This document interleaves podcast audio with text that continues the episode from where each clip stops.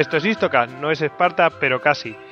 No es mm, Hollywood, no es eh, Bollywood tampoco, pero bueno, vamos a hablar de, de, Hollywood, eh, sobre todo de, esas películas hollywoodienses, eh, en esta entrega que, que vamos a hacer para, pues, para Reyes, este regalo de Reyes una cosa, pues una tertulia, una charla que vamos a tener sobre las películas históricas y bélicas, pues que, más nos han gustado. Eh, en, ese sentido, pues eh, aquí vamos a tener, pues un, digamos que hoy somos multitud y, como somos multitud, pues voy a empezar a presentar porque si no no acabo. Voy a empezar a presentar a, un debutante. Tenemos aquí a, a Pepe, también conocido en Twitter con arroba Pepe hashtag eh, buenas noches, Pepe. Buenas noches, efectivamente, soy debutante y además me siento agotada. Me estoy oyendo unos comentarios y me estáis dejando pasmado de lo que sabéis de cine. Yo estoy mucho más aficionado, pero como me habéis invitado, eh, me he tragado, me parece que unas 16 películas en las últimas 24 horas. Algunas las había visto, pero las he tenido que refrescar. Muchísimas gracias por invitarme a esto, estoy encantado. Y y bueno, a aprender de todos vosotros. Bueno, pues eh, nada, aprender, aprendemos todos. Pues nos ponemos ya, también pasamos a, presentar a Tony, que bueno, que ya Tony eh, ya ha participado en, en algún Istocas, en el de la guerra de la guerra angloamericana de 1812. Eh, buenas noches, Tony. Buenas noches, Goyo. Buenas noches. A, Tony lo podéis encontrar en Twitter como arroba Lord Esta vez lo he dicho bien, ¿eh? Y, y nada, Tony, aquí a, a, lo que a, ver por dónde nos lleva este este Histocast. A ver si nos lo pasamos bien. Eh, también pues con las gafas de sol de Risto Mejide para hacer de buen crítico. sí, sí. bueno, pues eh, vamos a presentar también a Rodri. Rodrigo. Hola, buenas noches, ¿cómo estáis? Buenas noches. Venga, voy yendo rápido, porque ya soy más habituales. A Jesús, arroba Bucaner. Buenas noches, Jesús. Buenas noches, ¿qué tal? Bueno, feliz año. Igualmente. Eh, eh, también presento a, Javier Veramendi, arroba tantan Veramendi, también lo podéis encontrar en gen.es. Buenas noches, Javi. Hola, buenas noches, multitud. pues somos un regimiento. Eh, presentamos también a, a David, arroba David Nagan. ¿Qué tal? Hola, buenas noches. Aquí andamos, una noche más. Bueno, y presentamos finalmente a Hugo, Hugo a, arroba Hugo Acanete. Eh, también lo podéis encontrar en gen.es. Buenas noches, Hugo. Buenas noches, me encanta el olor de la tertulia por la noche. Buena victoria. sí. bueno, y, yo soy Gojix y, nada, pues que recordaros que como siempre nos podéis encontrar en arroba istocas, en la página de Facebook, Google Plus, en fin, eh, y que nos podéis dejar audios, como, como veremos nos han dejado algunos de nuestros oyentes y que todavía estáis a tiempo de votar en los European Podcast Awards eh, si creéis que no lo merecemos, en fin, pues eh, pues eso, aquí esto lo hacemos todos y, espero que os guste. Eh, bueno, y decía que, nos han dejado un audio y que ese programa lo vamos a dedicar a, pues a, ese mundo del cine dedicado a la ese cine bélico, esa, esas películas sobre historia, bueno, que a veces son más fieles que otras veces, y, pero bueno, siempre ambientadas en, en aquello y entonces eh, bueno mm, digamos que queremos hacer un repaso pues pues comentar un poco las películas que más nos han gustado que menos han gustado algunas que son malísimas pero que algún aspecto sí que nos ha molado o lo que sea pues bueno pues todo eso lo vamos a comentar. Pero antes vamos a hacer eh, vamos a contestar una pregunta que nos, eh, nos dejó Geo Charlie de pues un componente de, de GeoCastaway que es un un podcast sobre geología bueno, os pongo el audio. Hola amigos de Histocast, ¿qué tal? Soy Carles de Geocastaway. Pues nada, aquí eh, felicitándoos por el programa y pidiéndoos que hicierais una valoración del documental Humanidad, la historia de todos nosotros que están pasando por el History Channel History Channel, perdón. Al menos aquí en, Centroamérica lo, lo, están dando ahora. Y bueno, me está gustando bastante y quería saber si vosotros pensáis lo mismo. Aunque hay algunas cositas que no me acaban de cuadrar, Mm, dicen que Colón aseguran ahí que es italiano. Yo mm, tenía entendido que no se sabía de dónde era, pero quizá estoy equivocado. Y no sé, bueno, cositas que no me cuadran, pero que en sí la producción veo que es, se han gastado sus sus eurillos ahí y bueno, quisiera que valorarais un poco qué os parece esta serie ya que pues vosotros tratáis precisamente el tema de la historia. Solamente así que nada un abrazo y feliz navidad. Pues eh, como habéis visto eh, nos pregunta pues qué nos parece la serie humanidad la historia de nosotros bueno, eh, creo que alguno de vosotros ya la ha visto. Yo creo que es un poco generalista, ¿no? Eh, ¿quién, eh, ¿Quién se atreve? ¿Jesús? ¿David? Jesús. Sí. Ah, yo la terminé de ver ayer. Había visto algún episodio así en el, en el canal Historia, pero cuando nos hicieron la pregunta, además nos había pasado también el link, nos pasaron el link y me vi los episodios que faltaban. Personalmente, a mí me ha gustado. O sea, es una serie muy generalista, muy centrada en la historia, en la historia europea parece como si eh, solamente hubiera existido Europa. Y lo bueno que tiene, un detalle que me ha gustado bastante, es que sí, dentro de lo que cabe, cuando por ejemplo se habla del descubrimiento de América, te hacen un pequeño inciso explicándote parte de los motivos, ¿no? Que aunque sucedieran en la India, en Constantinopla, tal, pues te explican por qué se desencadenó la necesidad de buscar una nueva ruta hacia las Indias, tal pero por lo demás, eh, pues muy, está muy bien hecha porque son todo reproducciones, es como si fuera una especie de, mini película cada episodio, pero demasiado, demasiado centrado en, Europa. Apenas hablan de, de China, de, de los mongoles. Y bueno, luego tiene un pequeño detalle, que eso ya os lo dejo para cuando veáis el del descubrimiento de América, que dan como cierto determinadas teorías que no están comprobadas al 100% y ellos los dan como cierto. Pero eso ya, o así, luego si queréis ponemos el link de Dailymotion en, en la página y así la gente que lo, que lo ve y a ver si descubren a qué me refiero. Bueno, Javi, tú querías comentar también algo. Sí, vamos a ver, yo no he visto todos los capítulos, pero vamos, a mí yo corro, vamos, estoy bastante de acuerdo con lo que ha dicho Jesús. Eh, la impresión que da la serie es que, hombre, no, pues salvo algún detalle, no, no explica grandes novedades.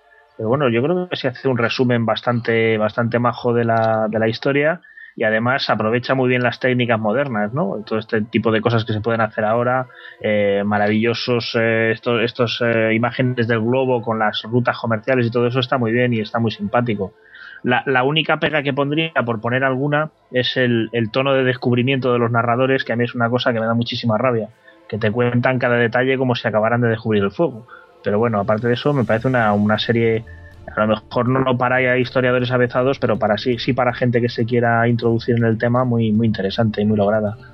Eh, eh, David, yo es que creo que en realidad está hecha para, para gente que no tiene ningún tipo de conocimiento de historia y que bueno de hecho de hecho una de las curiosidades es que por lo menos hacen recreaciones no salen los típicos planos aquí de la ciudad tal pasó algo y te hacen un plano de la ciudad no que hacen recreaciones históricas de batallas o de momentos por lo menos eso es algo bueno que tiene esa serie. Pero vamos que sí que es bastante generalista pero es eso es dirigida a un público digamos muy del, del History Channel vamos prácticamente. Hmm. Bueno, ya sabemos que, el History Channel lo descubrimos siempre con, mucho entusiasmo y después ya vemos de qué picojea y, y nos, nos arrepentimos un poco. Pero bueno, en fin. más, que, más que eurocéntrico es anglocéntrico. Sí, sí. bueno, a ver, eh, vamos a pasar ya, yo creo que hemos contestado, Charlie, y vamos a pasar a la parte pues eh, que nos, del tema que nos toca. No sé por dónde queréis empezar, qué, película queréis tocar al principio, porque aquí podemos saltar del, de la guerra del Pacífico en la Segunda Guerra Mundial a Braveheart o lo que, o lo que veáis. No sé, qué eh, ¿quién se atreve a buscar la película? Vamos a empezar por, por cuál es vuestra película preferida. Venga, la primera que al primero que se le ocurra, venga. ¿Quién, eh, quién se atreve? El sobre el río Kwai. El, puente, sobre, el río Kwai. Pues mira, qué, oportuno, porque hemos puesto la melodía para empezar. En fin. Eh, bueno, esto lo pondré después en el, en el, en el, la postproducción, pero vamos, que sí, que, que es, yo creo que es, es perfecto. Incluso la melodía mm, digamos que te evoca eso, las películas bélicas. No, ¿Cómo lo, cómo lo veis, Pepe? Bueno, yo, yo, yo, yo, vi esa película, bueno, no sé qué años se estrenó, pero vamos, cuando yo la vi, cuando yo era chaval, no se hablaba de cine, se hablaba de cine de guerra, eran las famosas películas, las famosas sesiones de dos y de tres películas. Recuerdo haberme tragado en una, tragado pero con muchísimo gusto, la de El puente sobre el río Kwai y, y otras dos españolas que siempre acompañaban. Pero para mí es mítica. El puente el es, es, no sé si es David Lee, no, no sé si es eh, los actores, no sé, pero vamos, tal y como se desarrolla, para mí es absolutamente mítica. La, la hay más, luego he visto más, pero por, abrir el fuego, yo creo que, que, el puente sobre el es arquetipo para mi gusto de la, de la película bélica que además dice cosas que son hechos históricos. No sé si estáis de acuerdo. Bueno, eh, yo, creo que, bueno, sí son, son hechos históricos. Bueno, además, bueno, eh, en algún eh, Histocast hemos hemos tratado pues hechos similares, no los del río Kwai exactamente, pero vamos, me acuerdo de, de esas guerras entre japoneses y chinos, en fin, que hacían cosas parecidas. Tony, a ver, debuta esta noche, venga, tu opinión. Bueno, de película favorita por tema especial, creo que fue un poco la película que me metió en el tema, Patton. ¿Patton? Sí, me parece un peliculón sobre un personaje muy interesante y muy bien explicada, la verdad. Bueno, yo esa la solo menos por la escena Solo menos por la escena inicial, ese momento, ese recordar que ningún bastardo ha muerto por su patria no ha, ganado nada muriendo por su patria, la ganó haciendo que otros murieran por la suya, el enemigo. Sí. Ese momento es auténtico. Eh, ¿Alguno quiere comentar de estas dos películas? Eh, Jesús, tú querías decir algo de, de. No, no, yo en realidad lo que, lo que quería comentar era, pues, que sí, como películas favoritas, es que depende a qué, o sea, yo distinguiría entre películas que te, o sea, la película que te gusta porque es la que te gusta realmente independientemente de que sea fiel a la historia, de que esté mejor o, peor hecha, y luego películas que dices, joder, es que esto es realmente o es 100% fiel a lo, a lo que sucedió. A mí, por ejemplo, la de Patton que ha comentado Tony, me parece también una película espectacular, o sea, y, y coincido con el 100%. Simplemente e, esa, esa, esa escena, ese, ese speech, ya, o sea, ya es como esto, esto presagia algo muy bueno. Hmm. Luego, pues así, el río sobre, o sea, el puente sobre el río Kwai no está mal, pero de ese estilo, Los cañones de Navarone. Es una película que me encanta y sin embargo a lo mejor no es la más fiel a la historia.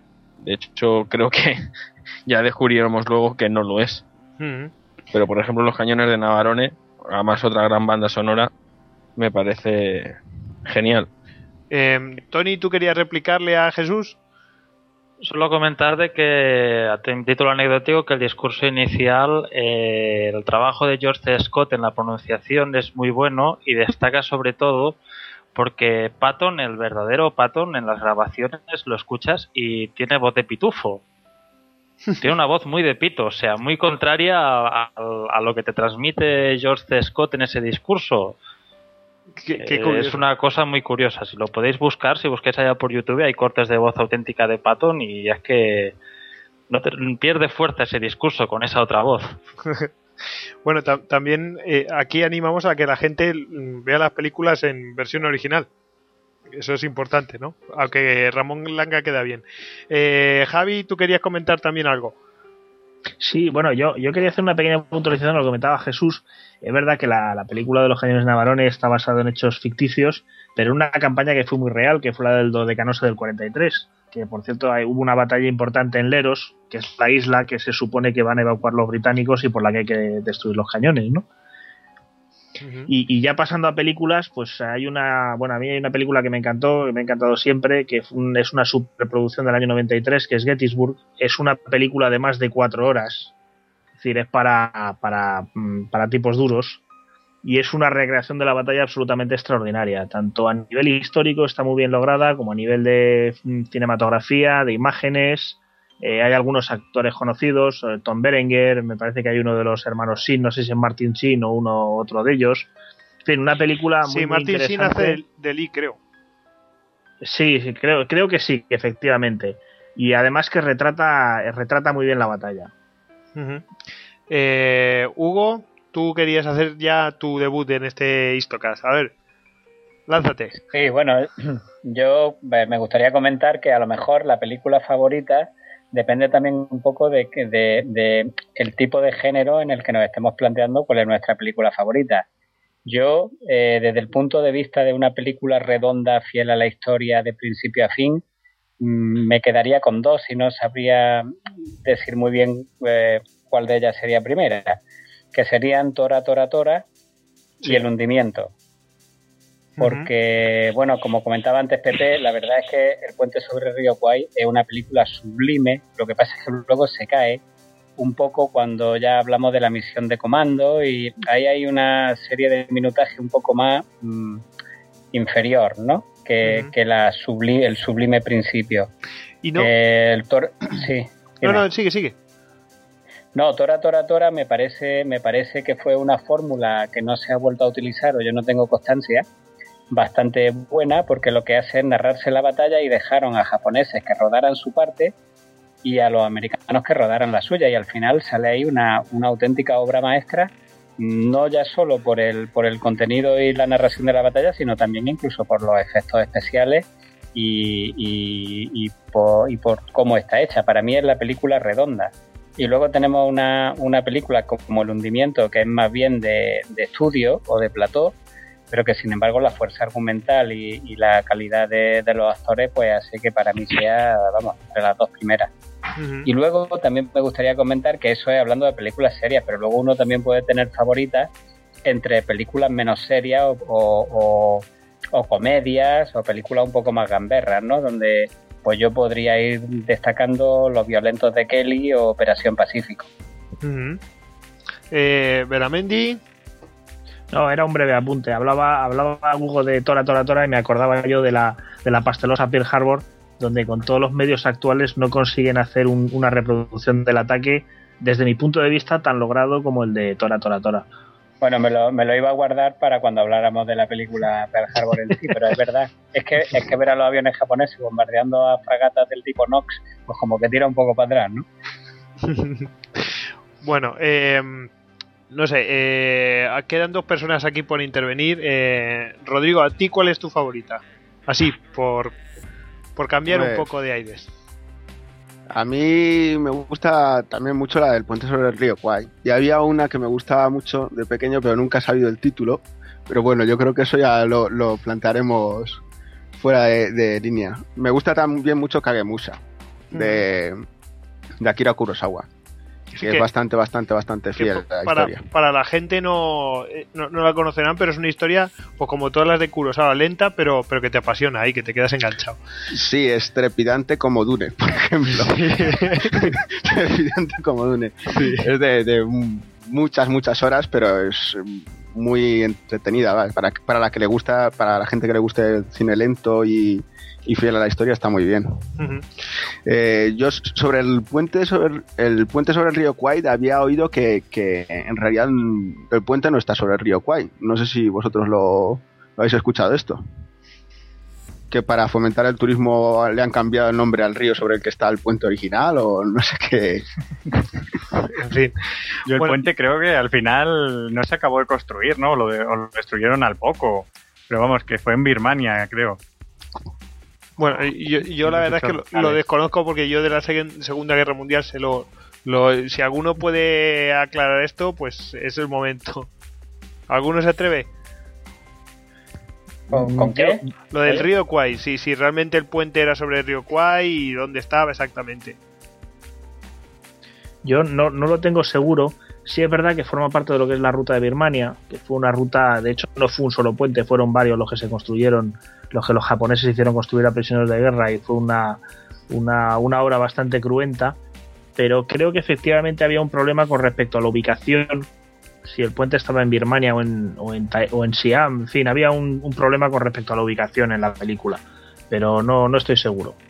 Yo lo estoy comprobando ahora mismo y, y la verdad es que yo también lo había lo, lo he oído sobre sobre eso que no estaba a ver que, no estaba realmente sobre, sobre el río Kwai, que para las autoridades modernas, para poder aprovecharse del éxito de la, de la película, eh, lo habían hecho. De hecho, lo estoy leyendo, ¿vale? Y lo que dice es que el puente original, la, la, la construcción existe hoy en día, pero que no es la original porque fue destruida por, la, por un bombardeo. Entonces, después de la guerra fue reconstruido y te lo venden como si fuera el, el original. Eso es lo que estoy leyendo yo ahora mismo, así buscando a, al bot en, en internet. Bueno, nos queda por hablar a David. David, a ver, ¿cuál es tu favorita?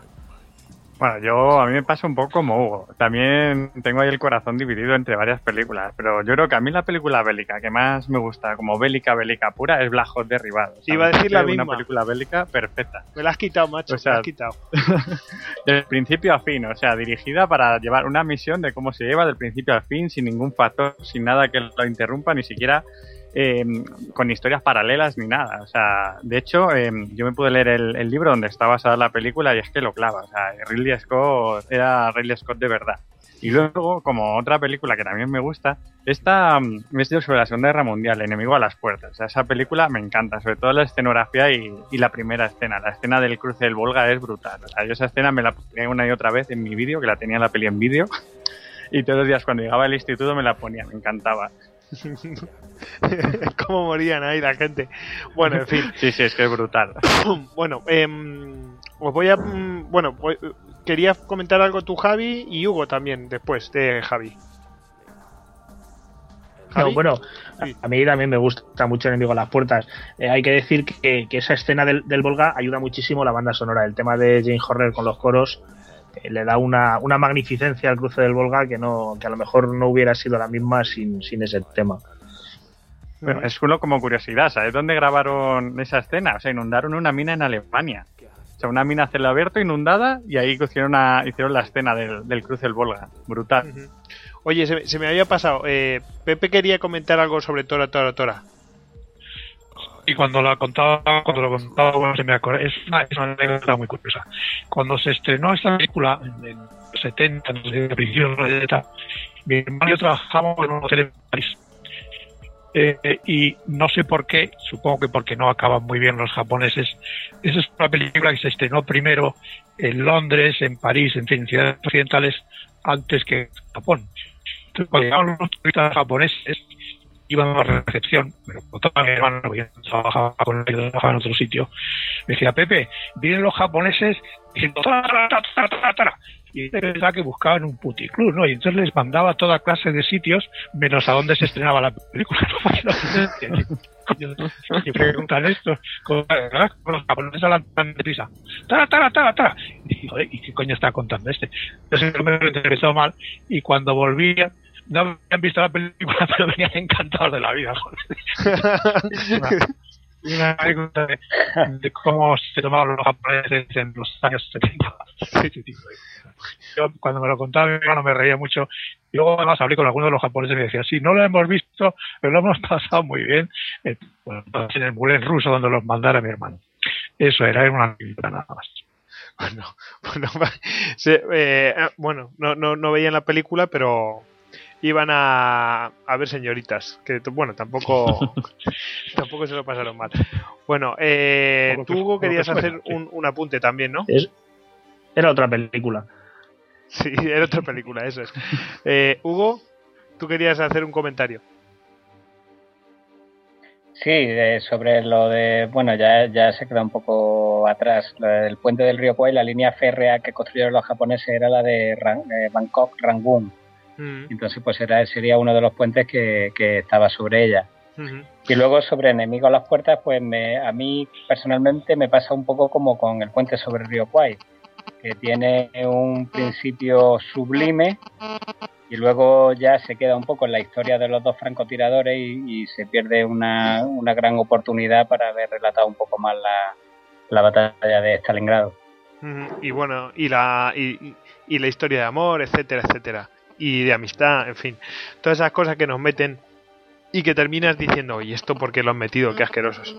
Bueno, eh, vamos a hacer el primer experimento, vamos a intentar poner el, primer vídeo, eh, vamos a cambiar un poco de tercios total y vamos a poneros pues una, una de esas películas que no, que no puede faltar a, a cualquiera que le guste el cine bélico, aunque llega a ser un poco casi estridente. Bueno, vamos a, vamos a verlo, ¿vale?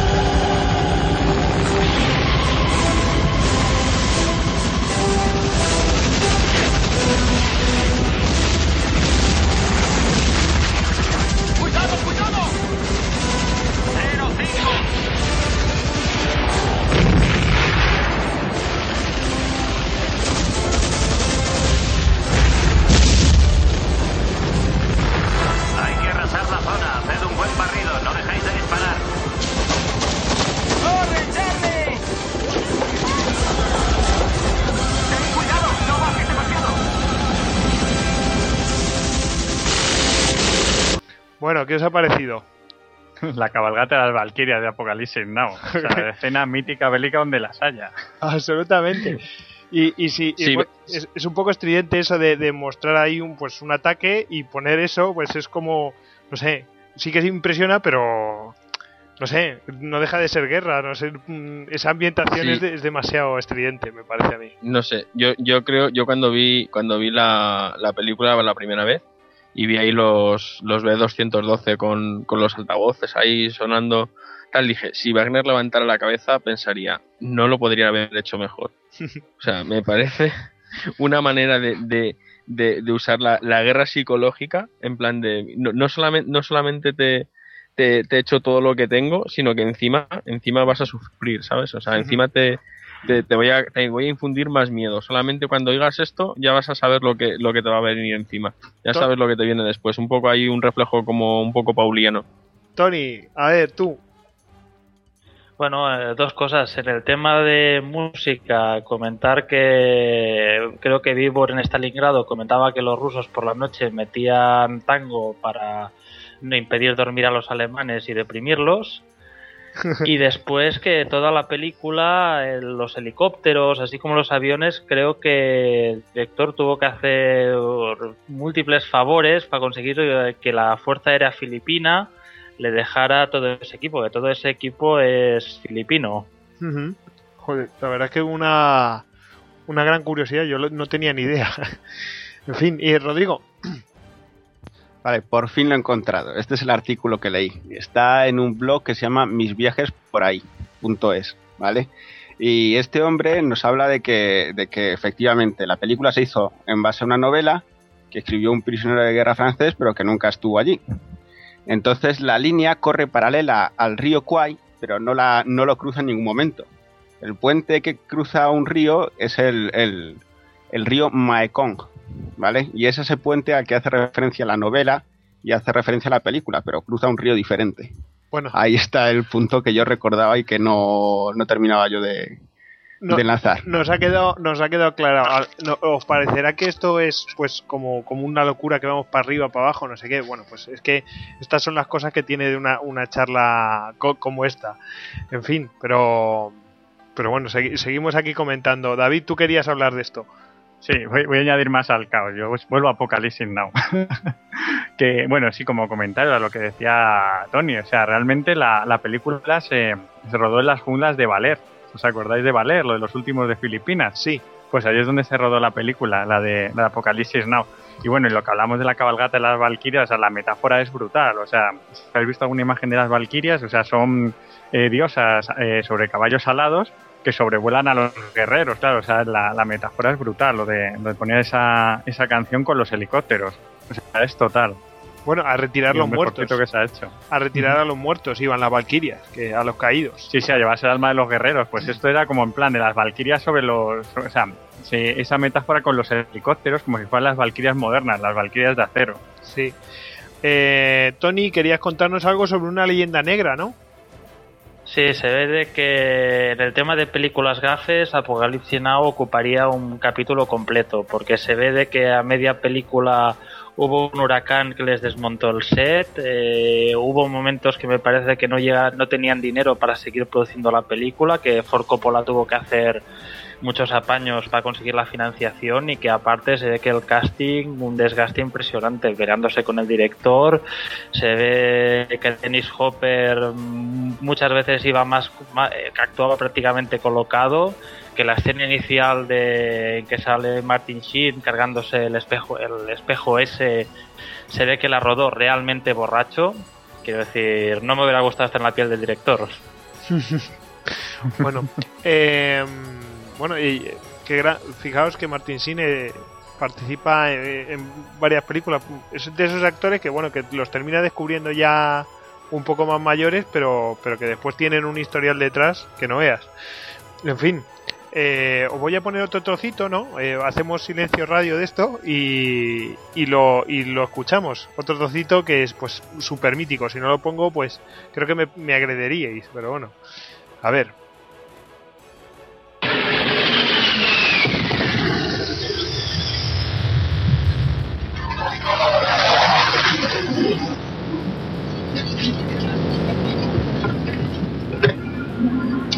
¿Hueles eso? ¿Lo hueles, muchacho? ¿Eh?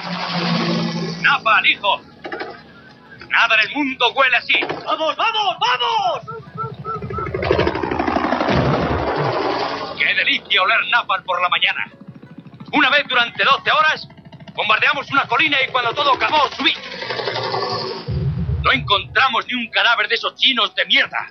¡Qué pedazo a gasolina quemada! Aquella colina olía a victoria. Bueno, que, no, no hay palabras, ¿no? No, sí, es que es la- es la excentricidad pura. Debes de haber contemplado la cabalgata de las Valquirias. Encontrarse a este personaje con un gorro de la caballería americana de las praderas, hablando así de, de cosas tan serias, pero eh, a, la, a la vez eh, resulta un poco cómico, pero tiene su lado de excentricidad y sin resultar borde, que a mí me parece absolutamente genial. Sí, la verdad que es, es- es una auténtica locura. Es Eh, un personaje, eh, Robert Duval, en esta peli. o sea, es total. Sí, sí. Bueno, de hecho, es que son todos personajes, o sea, están todos. Es increíble. La, to- en esa película, todos y cada uno de los actores están, están enormes. Sea, De todas maneras, el, el cine americano con, en la guerra de Vietnam o sea, ha creado unos personajes muy, muy míticos. ¿eh? O sea, Mm. hay varias películas que son brutales. Y no quiero añadir ni, ni adelantar nada.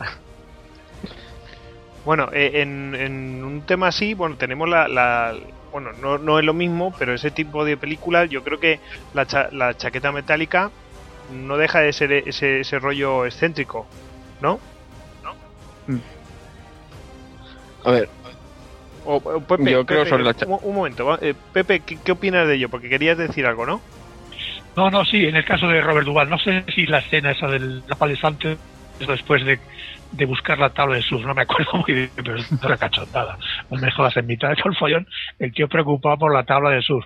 Lo del napal no sé si lo hace antes o después del, del cachondo aquel que saca de la, de la patrullera aquella, porque resulta que era muy bueno surfeando en California, no me acuerdo muy bien, pero sí, desde luego no te hubiéramos perdonado que no hubieras puesto las tiras del napal, efectivamente es así. Jesús, yo, bueno, so- sobre la escena del Napalm, yo creo que no hay nada más que añadir. O sea, yo creo que si tiene un top ten de, de escenas míticas en, en películas bélicas, yo creo que esa sería de, las tres primeras, ¿vale? Yo creo que esa es una escena que, que todo el mundo la, ha visto. A lo mejor no has visto la película, pero el, el olor a napalm por la mañana lo ha oído todo el mundo. Has tenido que ir debajo de una piedra para no poder, para no haberlo escuchado. Y luego sobre la chaqueta metálica, en fin, esa es una de, de mis películas favoritas que, que me, me encanta reconocer que veo periódicamente. O sea, más sobre esa película, no sé si, si lo sabéis, el sargento, eh, el sargento que hace de, de instructor, eh, es sargento, es realmente es un sargento instructor de los marines de los Estados Unidos. Se llama Ronald Lee Erney, creo. Y vamos, ha sido sargento instructor durante mucho, mucho tiempo y de hecho es un papel que ha repetido en, en varias, en varias películas. De hecho cuenta la leyenda que cuando Kubrick hizo el, el casting, se presentó, presentó su currículum y usted qué ha hecho? Pues nada, yo he hecho un pequeño papelito en una, en una película que se llama Los chicos de la compañía G, tal, y he sido instructor durante tantos años en los marines. Y dijo así, dice, bueno, pues aquí tiene el papel, o sea, aquí tiene el guion, intente, y llegó y dijo, es que verá, esto nunca sería así. Ah, no, ¿cómo sería? Pues sería así. Y soltó el, su discurso en plan tal, y ahí lo, ahí lo tenéis. Yo creo que es uno de los personajes que, que dan, que definen la película. O sea, es, es increíble el, cómo, cómo acabas odiando al instructor y sintiendo un poco de, hasta de pena del, del pobre Pues Jesús, recluta patoso. Jesús le, le has, le has pisado totalmente la, la quería comentar Tony una e- exactamente lo del casting, pero bueno, eh, si queréis vamos a pasar a, a- escuchamos un poquito de, este señor, ¿queréis escucharlo? Vamos a hacer silencio radio. A ver, Sargento Harman. A ver, recluta bufón, creo que no te he entendido bien. Señor, lo que dije es no, señor, señor. Con que no, capullo, me das ganas de vomitar. Maldito pagano comunista. Como no digas en voz alta que adoras a la Virgen María, voy a hacer papillas con tus tripas. Así que, adoras a la Virgen María, ¿no es verdad? Señor, negativo, señor. Recluta bufón, ¿qué quieres? ¿Ofenderme? Señor, negativo, señor. Señor, el recluta opina que será incorrecta cualquier respuesta que dé y el instructor jefe le golpeará más fuerte si se le ocurre cambiar de opinión, señor. ¿Quién es el jefe de tu pelotón? Señor, el jefe del pelotón es el recluta Copo de Nieve, señor. ¡Recluta Copo de Nieve! Señor, se presenta el recluta Copo de Nieve a sus órdenes, señor. Ha sido destituido. El recluta bufón asciende a jefe de pelotón. Señor, sí, señor. Desaparece, pichafloja. Señor, sí, señor. Recluta pata... bueno, creo que es, br- es brutal, brutal. No, no- no tiene- Esto podríamos estar una hora escuchando cosas de estas. Eh, yo creo que para cambiar de tema vamos a pasar a otro tipo de género, pero bueno, de, de este estilo, pero ya lo enlazamos con el con el otro el otro famo- famoso instructor. Eh, hacemos otro silencio radio y, y lo identificamos rápidamente. Si quieres darle por el culo a ese muchacho, no hace falta tanto rollo, so capullo. Creo que hablas por experiencia propia. ¿Qué quieres decir, cabrón de mierda? Quiero decir que tengas cuidado, que tengo mucha mala leche, ¿sabes? Como hambre de espinas y meo napalm. Y puedo traspasar el culo de una pulga de un tiro a 200 metros. Así que vete a machacártela por ahí, cara de perro, antes de que te rompa los morros. No hablarás tanto cuando te haya metido los cojones en la boca, maricón. Joder. Coge esto, chico. Creo que se acaba de declarar la guerra. Bueno, ¿qué os parece? Increíble, también, o sea, una película que tampoco es que haya, haya mucha guerra ni que esté muy bien esto, pero bueno, que esa parte de instructor casi te enternece, ¿no? Grande Constantino ahí eh, en, la- en el doblaje. eh. Qué pena que se retire. En fin, pues, ahí, lo te, ahí lo tenemos, una, una, hecho una fiera. En fin, bueno. De las mejores películas de frases que hay. Más que película histórica, película de frases. Sí, sí, de todas maneras, yo creo que, que se podría hacer un, un- un podcast solamente sobre Clint Eastwood, ¿eh?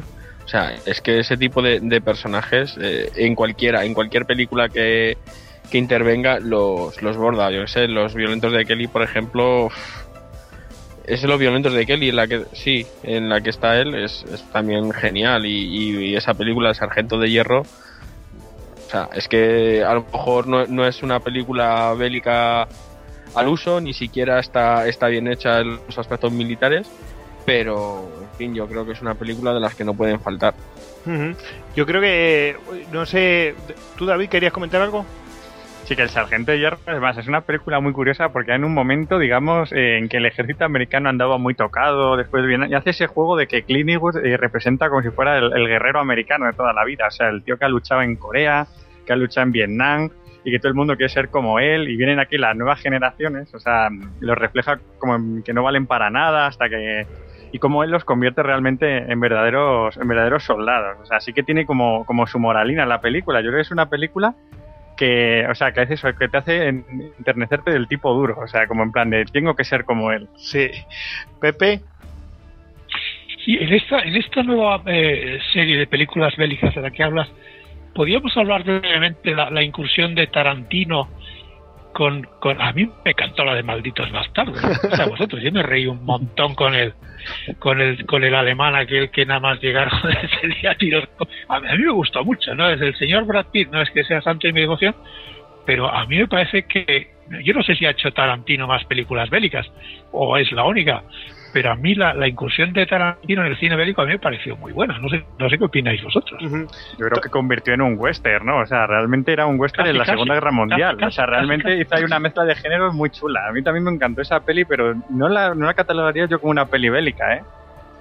Sí, bueno, es una cosa, pero bueno, es, también es un era- engendro, sí, efectivamente. también, Sí. también lo ambientado, no, no, no solamente tiene que ser bélico, a lo mejor no gusta una, una película por, por, lo ambienta, por la ambientación que tiene, bueno, está, Sí, no, la ambientación es brutal, pero no- sí, sí, el género, ahí hace una mezcla de géneros muy, muy curiosa, es verdad, Sí. tiene, tiene Pepe razón. Bueno, eh, Tony quería hablar de Tarantino y me parece que Hugo quería hablar del Sargento Hierro, así que como estamos hablando ahora mismo de Tarantino, hablas Tony. No, de Tarantino, decir de que, si no recuerdo mal, está basada en una película italiana de los 60-70 que se llamaba Aquel maldito tren. Y creo recordar que para la época fue una de las películas más violentas de entonces, que el body count allí fue impresionante. Y después que realmente se ve que es, eh, cuando salió la película salió de donde se decían que se había inspirado y se ve que realmente el ejército americano intentó montar una unidad por decirlo de una forma penal, pero que después esta unidad, a la mínima que pudo, mm, se, se evadió a Suiza. Pues, la verdad que, que curioso. En fin, eh, Hugo, ¿tú querías decir algo Sí, de, eso, de sí, Sargento? ya, Eh, bueno, ya puesto, eso tiene un precedente claro también en Los 12 del Patíbulo, que ya que es otra, otra película de los años 60 y que es precisamente un batallón penal que lo convierten en comando. Yo quería volver al Sargento de Hierro porque, eh, aunque la película en sí no es una gran cosa, pero sí que tiene un trasfondo que a mí me parece muy interesante, que es la descripción de la América profunda, de la América eh, esta de los suboficiales, eh, medio divorciados, todo el día bebiendo cerveza en garitos de mal O sea, es gente eh, superlativa, son verdaderas máquinas de guerra, pero sin embargo luego tienen una vida absolutamente desastrosa, vacía, no sirven para nada. A mí me recuerda un poco al héroe cansado, ¿no? Al héroe como, como a la triste, ¿no? Que es gente que son los sargentos mayores, estos son la espina dorsal del ejército de los Estados Unidos o de cualquier ejército, eh, pero sin embargo tiene hay ahí un trasfondo eh, de América profunda, de, de- del desastre que, que son en sus vidas y sin embargo pues son una parte fundamental del ejército. Yo quería dar una, una curiosidad, porque el, eh, esta película en principio iba a ser apoyada por el ejército norteamericano. O sea, estaba totalmente implicado. Eh, lo que pasa es que, bueno, pues eh, al final vieron de qué iba el guion y no le gustó mucho porque pensaban hacer una americanada y realmente creo que además esta película está dirigida por el si no está dirigida el guion es de Clint Eastwood. O sea que está ha metido metido mucho la mano ahí y y retiraron todos los fondos para la película el ejército norteamericano. Con lo cual Clint Eastwood al final hizo la película que realmente él quiso sin problemas. Bueno bueno sin problemas entre comillas. Pero bueno es, curioso. Eh, eh, Jesús querías decir algo Sí, era respecto a lo que decía respecto a lo que decía Hugo, que, que es verdad que el, personaje de, de Clint es así como una especie como de juguete roto, ¿no? Alguien que lo ha dado todo por por su país, por, por eh, defender sus creencias, eh, jugándose la vida en, en lugares infectos y al final lo que consigue es eh, cero reconocimiento y una vida personal bastante deficiente, cuando no destrozada. Y ya pues así aprovecho y creo que menciono uno de los grandes personajes de del ejército americano, el, el sargento John Rambo. ah, bu- bu- No, yo- sí, sí. bueno si queréis yo- yo creo que, que es el, el- ejemplo más claro de, de ese tipo de juguete roto, ¿no? Es un, un tipo que, que lo ha dado todo, que, que ha hecho cosas que, que avergonzarían que ha estado a punto de morir en, en los lugares más oscuros del planeta y sin embargo cuando llega a su casa se encuentra que todo por lo que ha luchado ya no vale y que es un. Ujú.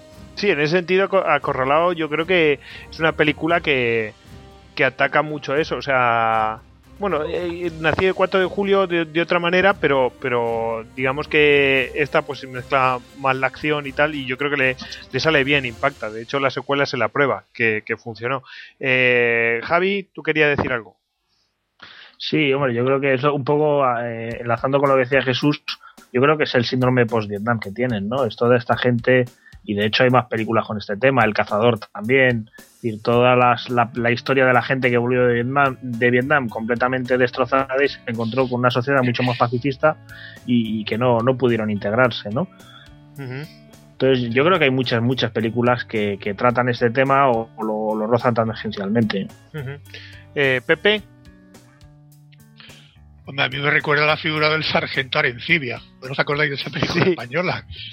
que, es otro destrozado de la vida. ¿Cómo se llama esa película? Pero eso Es de la puta o algo así, ¿no? Sí, pero- pero eso, eso es un cómic del jueves. Ya, ya, pero hubo hay una una película. Hay una película también, ¿eh? Sí, sí, sí, una serie. Nació para matar, ponía en el casco. Nació para matar. Hubo, Nació una pa' película matar. y una serie eh, de eso.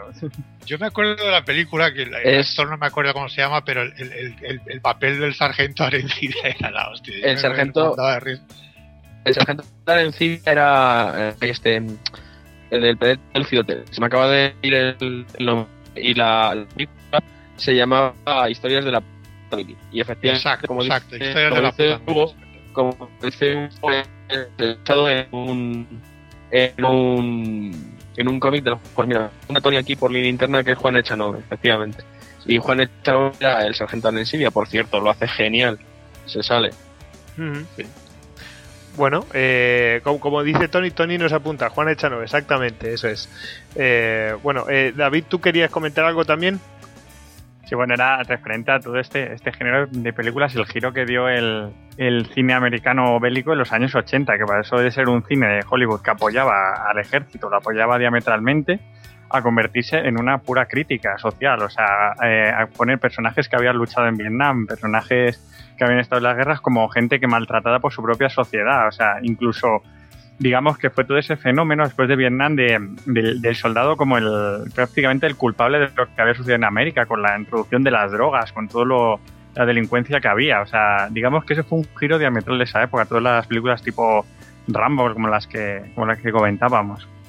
Eh, Javi, Sí, yo de hecho eh, animo a cualquiera que tenga tiempo y quiera ver las películas a que compare estas que estamos comentando con la de los Boinas Verdes, la de Clint, eh, la de lo diré, eh, John John, Wayne. Wayne, eh, que es, es el principio de la guerra de Vietnam y es totalmente el planteamiento opuesto de, de lo que estamos comentando ahora, ¿no? bueno, va- Además tiene el, el- el de las boinas verdes, tiene el guion típico, ya porque es una película muy tardía, pero es el guion típico del ejército de los Estados Unidos. Todas las películas de la Segunda Guerra Mundial y todas las películas que se ruedan en los 40 y los 50 de este tipo, todas tienen el mismo guion. Hay uno que es el gracioso, hay otro que es el que roba en los almacenes para suministrar equipo a la unidad, El buscavidas. el buscavidas, de- en Operación Pacífico también aparece. en- eh, parece que, que son guiones que están cortados siempre por el, por el mismo patrón. vamos a pasar a un género pues que es muy clásico, pero que, to- que todo el mundo conoce.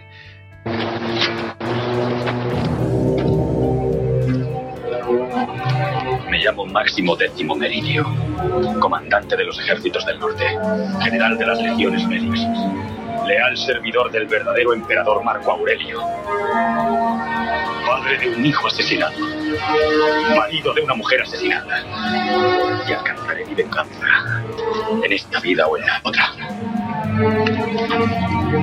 Bueno, co- como habéis visto, bueno, este, es- todo el mundo lo habrá identificado. eh, que no sepa quién es este señor, pues es el famoso hispano de Gladiator.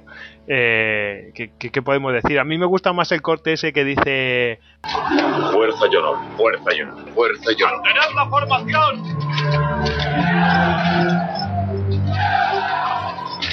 A mi señal, ira y fuego. Eso ya para empezar, pues todo- todos los soldados cuadrados, porque saben que este tío les va a llevar a la victoria. Bueno, en fin, una, una maravilla. Eh, em, Jesús, ¿querías hablar, Pepe? Sí, yo, yo que tengo sobre esta sobre esta película tengo tengo una, una duda. Vamos a centrarnos en, en los fallos que tiene, digamos, de rodaje, como las famosas botellas de oxígeno y los motores de las cuadrigas, o en el hecho, por ejemplo, de que por muy muy general de las legiones romanas que fuera, simplemente el hecho de desafiar ahí al, al emperador en el en el coliseo mm, no hubiera salido vivo de allí. Bueno, ¿Dónde- yo- por, dónde- ¿Por dónde empezamos? Yo, yo, vamos a ver, creo que por la ambientación y por mm, resucitar el género del Peplum merecía la pena. Aunque después sus sucesoras han sido bastante malas, pero eh, la primera batalla es absolutamente brillante. No sé si existió, si no existió, o qué, si la historia es ficticia o no. Yo sé que la primera, lo que es la primera parte de la película es absolutamente brillante, hasta que combate por primera vez en el, Coliseo. Y ahí ya se jode la película, pierde todo, toda la tensión y va, eso ya se convierte en una mierda. Eh, Pepe, Sí, bueno, a mí lo que me sorprendió es que de, la primera guerra, o, no sé, no sé cuando, cuando intentan matarlo, cuando detienen, eh, no sé si es en Alemania, desde luego es un sitio nevado y hace mucho frío. Lo, lo- a mí lo que me sorprendió es que con un caballo llega el maricón desde Alemania hasta Mérida. Entonces, no sé cómo lo hace el tío, pero a mí siempre es una cosa que me ha llamado la atención. En dos noches y con un caballo llega a tierra seca. Si alguien tiene idea, el productor de dónde está Mérida, y porque me parece que hablaba de Mérida Augusta o Sí, algo así, donde Mer- vivía. ¿no? sí, y además atravesando desierto. Sí, sí, sí. Pasando desiertos, sí, sí, Claro, no, pero hombre, claro, claro que, claro que atraviesa desiertos ahí en, eh, en- ¿cómo se llama? El, el- el que hay en Teruel ahí. Los monegros, los monegros, Claro, los monegros. los monegros. Eso es. En fin. No, tienes razón, tienes razón, A mí me parece que está bastante bien hecha. La batalla, la primera, es, es estupenda, está bastante bien hecha. Yo, yo creo que no, no sé si se atiene muy bien o no a la a la verdad histórica, pero conozco muy bien la historia, pero, pero me parece que está bastante bien hecha y tiene, tiene su mérito. ¿no? No, efectivamente, las posteriores no le han llegado a, a la altura del la- a mí me parece que está bastante bien hecha Gladiator y luego las escenas en el circo que no sé si son en Marruecos o en Túnez, no sé en cuál de los dos están rodadas el, el efecto sangre y el efecto bofetadas y el efecto clavar a mí me parece que está bastante bien hecha no, sé- no sé qué opináis Yo creo que cuando, cuando nos referimos a las, las siguientes, hablamos pues la, la terrible de Oliver Stone de Alejandro Magno, que fue, tiene una escena con dos testículos así en primer plano, que eso no, o sea, aparte que es yo creo que no es absolutamente infumable, no, no tiene ningún ritmo la película, intenta recrearlo lo más fiel posible, pero creo que no, creo, creo que no, no es una película nada brillante. No sé qué, cómo lo veis vosotros. David, tú querías aportar algo. Sí, bueno, primero te, digo lo de, lo de Alejandro Magno. A mí me parece que eso es para hacer una trilogía. O sea, yo creo que con la gente que la estudia y ha abordado el tema Alejandro Magno siempre lo ha hecho desde el punto de vista de una trilogía, porque además es una vida que tiene varias fases. Y lo que hablábamos de Gladiator, yo creo que la- el acierto de esta película, en la, la primera batalla, fue lo de cambiar diametralmente todo un género. O sea, siempre se habían sido películas grabadas en el sur de Europa, como con ejércitos que se movían sin sentido. Por ejemplo, en Espartaco, tú ves las batallas de Espartaco y ves a tíos que corren de un lado para otro, que chocan, que van con las lanzas pinchando. Y sin embargo, aquí de pronto se ve el ejército romano como un ejército de verdad, o sea, un ejército formado para, para destruir, para conquistar. Y eso, esa, esa fuerza que da la película, yo creo que es lo que, lo que ha hecho de Gladiator una película mítica. Eh, Javi. Sí, yo, es, un- bueno, abundar un poco lo que decía David. ¿no? Yo creo que es una película basada en la espectacularidad y en este aspecto eh, triunfa completamente, pero desde la primera batalla hasta las escenas de Roma. eh, yo incido mucho también en las bandas sonoras, porque tiene una estupenda banda sonora de Hans Zimmer. Eh, a mí me parece que yo, yo soy muy aficionado a la música de cine y, y hay muchas películas que las masacra una banda sonora mm, pues átona o que no, que no consigue transmitir la emoción del momento que está narrando. Yo creo que en ese sentido la película tiene, tiene, logra muy bien sus objetivos. Desde el punto de vista histórico, efectivamente, creo que es un, un auténtico desastre, pero a nivel de histórico, espacial y de, y de muchas cosas. Y, y me recuerda a una, una de las secuelas, que, que, que las, de las que podríamos incluir como secuelas, que es la película de Troya. Y Yo Sí. creo que es una película también que se basa bastante en la espectacularidad, pero desde mi punto de vista se le han encontrado muchísimos, muchísimos defectos que los tiene, pero desde mi punto de vista tiene un acierto, y es que si no te dicen los nombres de cada uno de los protagonistas y has leído la Iliada, los, los identificas por su forma de comportarse. Es decir, sabes quién es Aquiles, sabes quién es Héctor, eh, digamos que en ese sentido creo que los personajes en esa película estaban muy bien trazados, ¿no? Sí. Yo por, por- por pasar a la película Sí, siguiente yo, también. yo creo, yo creo que, que estoy totalmente de acuerdo contigo. Lo que pasa es que el error imperdonable de cambiar la historia para que Brad Pitt eh, dure más en la película, mm, yo creo que eso, eso cambiar una, una historia que tiene miles de años, o sea, que está que se supone que está escrita. O sea, la Iliada, o sea, no, no, eso no es, eh, bueno, ha llegado la leyenda, no sé qué, no, no, no sé, te cargas, te cargas una tradición pues simplemente para que Brad Pitt se luzca. Pues mira, que le den por culo a Brad Pitt. Desde entonces le tengo mucha manía. En fin, eh, Tony. Yo sobre la batalla eh, es muy espectacular, muy efectista, pero a mí me encanta, o sea, la- me encanta, pero históricamente esto de ver ahí la ballesta, usándola en las ballistas y las catapultas, usándolas en plan artillería de campaña a lo Roma Total War, mm, me faltó, pero por lo demás lo digo, una película, una batalla perfecta de, de libro o espectacular. Yo también la he visto, es de las que me gusta ver una y otra y otra y otra vez. Eh, Jesús. Que hay un momento que las ballestas parece que sea al frente del SOM. sí. Eh, sí, bueno, tiran, bueno, y las catapultas esas que tiran eh, fuego griego, o no, o lo- o no, no sé si es exactamente fuego griego, pero lo parece. Eh, Jesús. Sí, bueno, yo quería hacer, yo quería hacer una matización, ¿vale? A mí Gladiator me encanta. Lo que pasa que, bueno, luego pues eso tiene sus, sus detalles, ¿no? Así que, pero de reconocer que es una, es una película que, que, que es, es espectacular, o sea, merece la pena verla. Además, la ver, si pillas hasta luego tienes la suerte de coger la versión extendida, es, es tremenda. Y la banda sonora, vamos, eh, también a la altura de, de la película. Y en cuanto a lo de mm, a lo de Troya que comentabais de, de esa película, yo coincido con, contigo. El hecho de, de, de alargar, o sea, de alargar sí, la, la estancia de Brad Pitt o de tal en la, en la pantalla, yo creo que es que responde a algo que, que apuntaba Javier.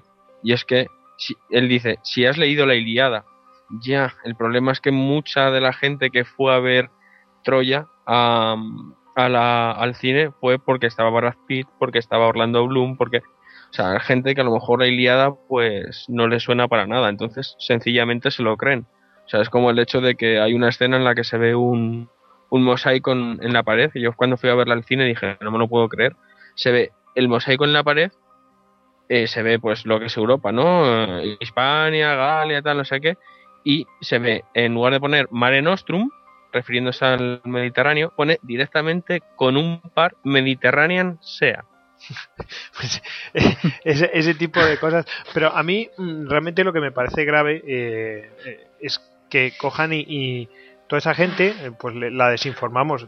Yo creo que cuando tú haces una película de este estilo, mm, tienes que tener una cierta responsabilidad, porque después la gente se traga lo que sea y, y- y realmente mm, si las cosas no son así, no son así. No, no tienes por qué mentir. Y si no, pues que no lo haga Brad Pitt, que lo haga otro, que no sea tan importante, no sé.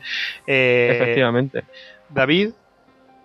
Sí, bueno, yo, yo creo que estoy siendo muy duros con Troya. O sea, la Iliada realmente es un poema que es eso, pues una, una cosa, una historia sobre héroes. Y lo que creo que intentaron hacer con la peli fue hacer como historia, hacer una historia, o sea, como intentar con cuatro pinzas enchufarlo y meterlo en la historia, lo que realmente pudo pasar, de cómo esos personajes realmente no eran dioses sino humanos. O sea, realmente yo creo que le salió una película bastante Pero es que a mí me gustó es bastante. que el cambiar el orden de las cosas no tiene sentido, porque es en el momento que muere Aquiles que ya, claro, eh, eh, a Ulises se le ocurre, bueno, voy a hacer una cosa para intentar que mm, pues eh, esto sea creíble, o sea, que, que, que cuele el truco de la- de- del, eh, del caballo de Troya. Si no, si no muere Aquiles no tiene sentido dejar un caballo y que se lo traguen, porque no hay motivo para retirarse.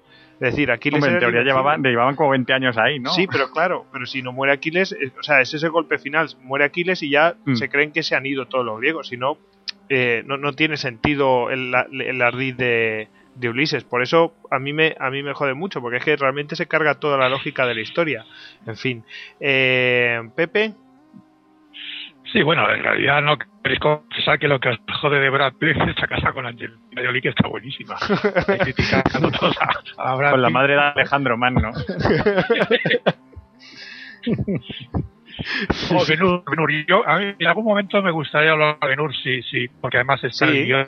es el momento. Eh, ¿Es el momento ahora? Sí, puedes, puedes. Nos, nos das venia. Claro. Bueno, eh, a mí, a mí eh, yo al principio dije, en lo que a películas bélicas se refiere, que la película que más me gustaba era El Puente sobre el Kwai. Y cambiamos de tema y hablamos a las películas de romanos. O como dicen en Málaga, Hugo, las películas de Pecholata, dicen, ¿no? Pecholata. Pecholata, dicen aquí en. Las películas de romanos. Eh, eh, para mí Benur es, es, es, es genial. Y, claro, hablar de las escenas famosas finales eh, entre Mesala y Benur en la, en la carrera, el, el ritmo que le imprimen a eso, y fíjate que está, me parece que en los años 50 es muy difícil volver a ver un ritmo y ver una, una emoción tan grande como, co- y luego la escena dramática al final del tipo este muriendo está pa- para mí es, es, una absoluta no, no sé ni siquiera quién la dirigió solo me acuerdo de Charles Heston y del tipo este que hace Mesala que tampoco me acuerdo cómo se llama. Pero vamos era y sigue siendo porque la sigo viendo lo veo muchas veces. Benur para mí es, es la, la- la número uno en los películas de, de- de este tipo se refiere Eh, Javi. Sí, bueno, yo, yo iba a seguir con, con Troya, pero sí, no, yo corroboro, aprovecho ya, damos, damos paso y sí, estoy bastante de acuerdo con Pepe, ¿no? Yo, una de las cosas que más me gustó de Benur, que además no se suele ver mucho, son las escenas navales, que no suele, Sí, no suelen en estas películas verse muchas escenas navales, supongo que son complicadas de rodar, Mm. sobre todo con los medios de entonces. Y, y yo recuerdo que fue lo, lo que más me enganchó, ¿no? Porque tiene un principio así como más, más peculiar, que si son amigos, no son amigos, se enfadan, no se enfadan. Y luego sí me llamó, vamos, yo recuerdo en, en su época que fue la, la parte de la película que me enganchó y a partir de ahí, bueno, pues ya la ves entera, ver la carrera de carros, que es un- una de las escenas, yo creo, cinematográficas más espectaculares de la historia, que intentó reproducir George Lucas en, sí. en, su, en, su- en sus películas de la Guerra de las Galaxias En el remake. pero yo creo- pero yo creo que no, no, no alcanza esa espectacularidad porque realmente se ve la, la ausencia de efectos, ¿no? Mm. Entonces yo creo que una, una película sin efectos que está bien hecha, pues gana muchísimo más que una, una película con efectos que está bien hecha. Mm. Otra película donde recuerdo que hay muy parecida eh, en temas navales, o sea que sí que salen escenas navales, es la de Cleopatra. Por allá, como estamos en el mismo género, eh, que, que tiene combate naval y todo esto. Cre- creo recordar, ¿eh? pero vamos, casi nunca Mankins. aguanto, pero bueno. Yo creo que Cleopatra realmente estaba como. Estaban ella y Marco Antonio viéndolo desde la costa y gritando porque se sutían los barcos, pero no sé si llegó a ver No, no, escenas o sea, de batalla naval, ¿eh? No, pero bueno, la, es- la escena de batalla naval es que están en un plató y se pelean y mientras tanto salen las la- lo que son las maquetas flotando. Eh, Hombre, claro, es que no hay dinero para hacer eso. Hombre, si, si queréis, ah, eh, mira, vamos, ya que habléis de cosas de temas navales, pongo ya para introducir el, el tema naval, ¿vale? Y, y, lo, y lo vemos. Oye, dice Pepe Castellano que el director era William Wyler, ¿no? Sí, así es, por eso está buena. Pues, pues eso. Bueno, silencio radio y, y pongo.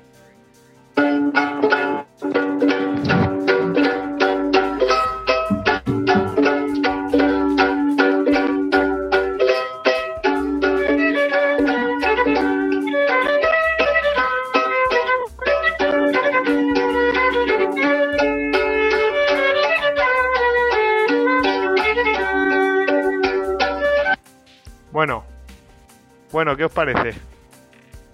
Que a ver si sabéis qué película es. A ver, Javi, tú.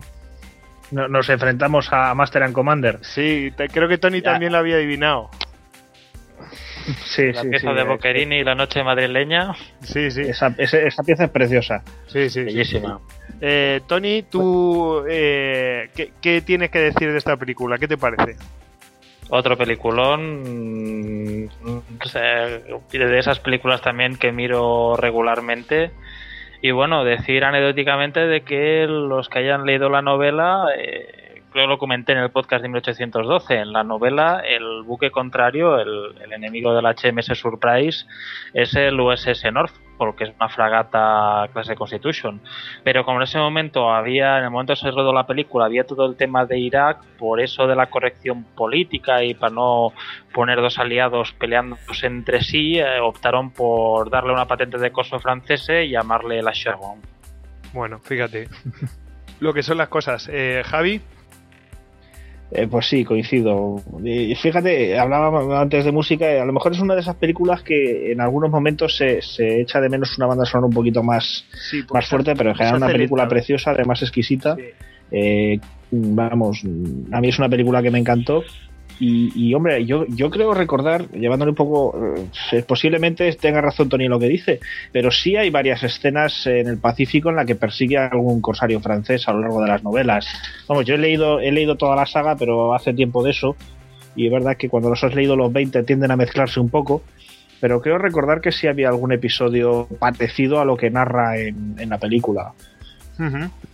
Em, bueno, hablando de, em, de este tipo de cosas de, este género, em, no sé si queréis, bueno, de, este género, yo creo que de este género hay muy poquito, eh, que yo recuerde, así de, de temas navales de esa época, eh, a lo mejor parecido, no de temas navales, pero sí que el último Moicano está, ambientado en una época cercana, no, no igual. Eh, eh, Tony, ¿querías decir algo de ello? En temas navales de ambientado en esa época, creo recordar que también, si buscas por YouTube, hay toda la, la serie de. Una serie que se hizo sobre Hornblower. Ah, sí, ah, eh, sí, sí, sí, pero son eh, de, serie, de mm, Horacio Ho- Ho- Hornblower, ¿no? Tenemos Yo era- el Hidalgo de los Mares, sin ir más lejos. Ah, sí. Exacto. Sí, sí, sí, sí. El Hidalgo de los Mares, que es Hornblower. Sí.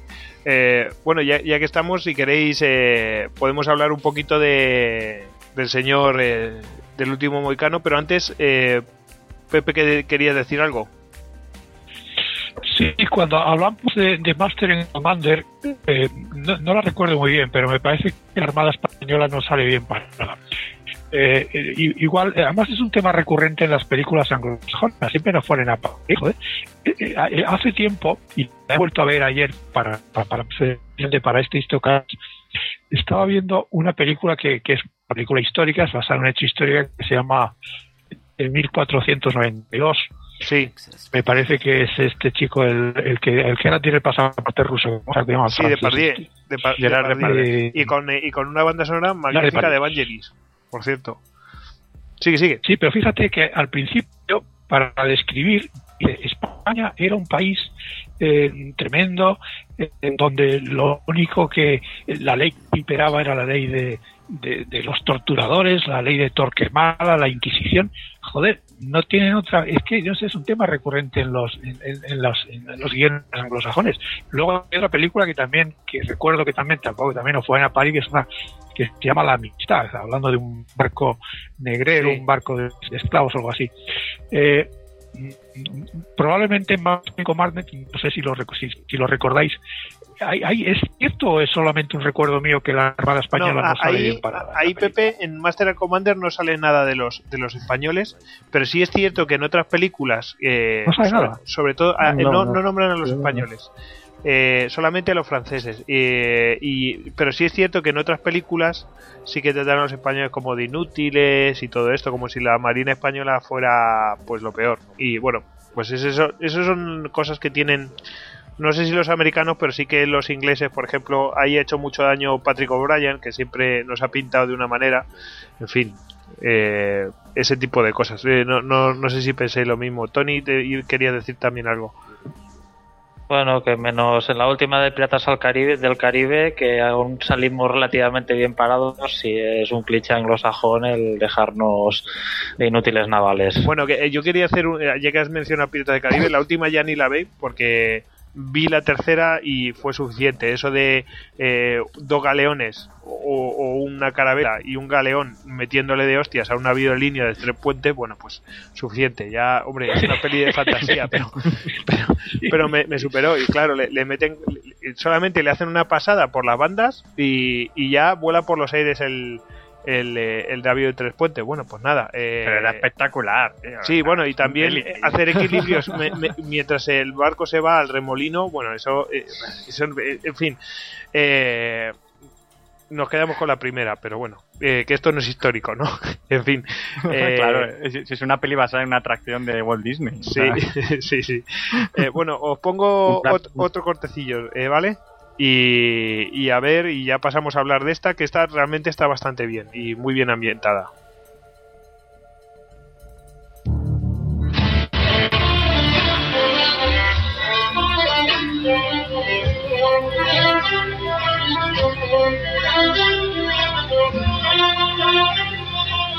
Bueno, yo creo que todo el mundo ya sabe de qué hablamos, ¿no? Hablamos del último Moicano.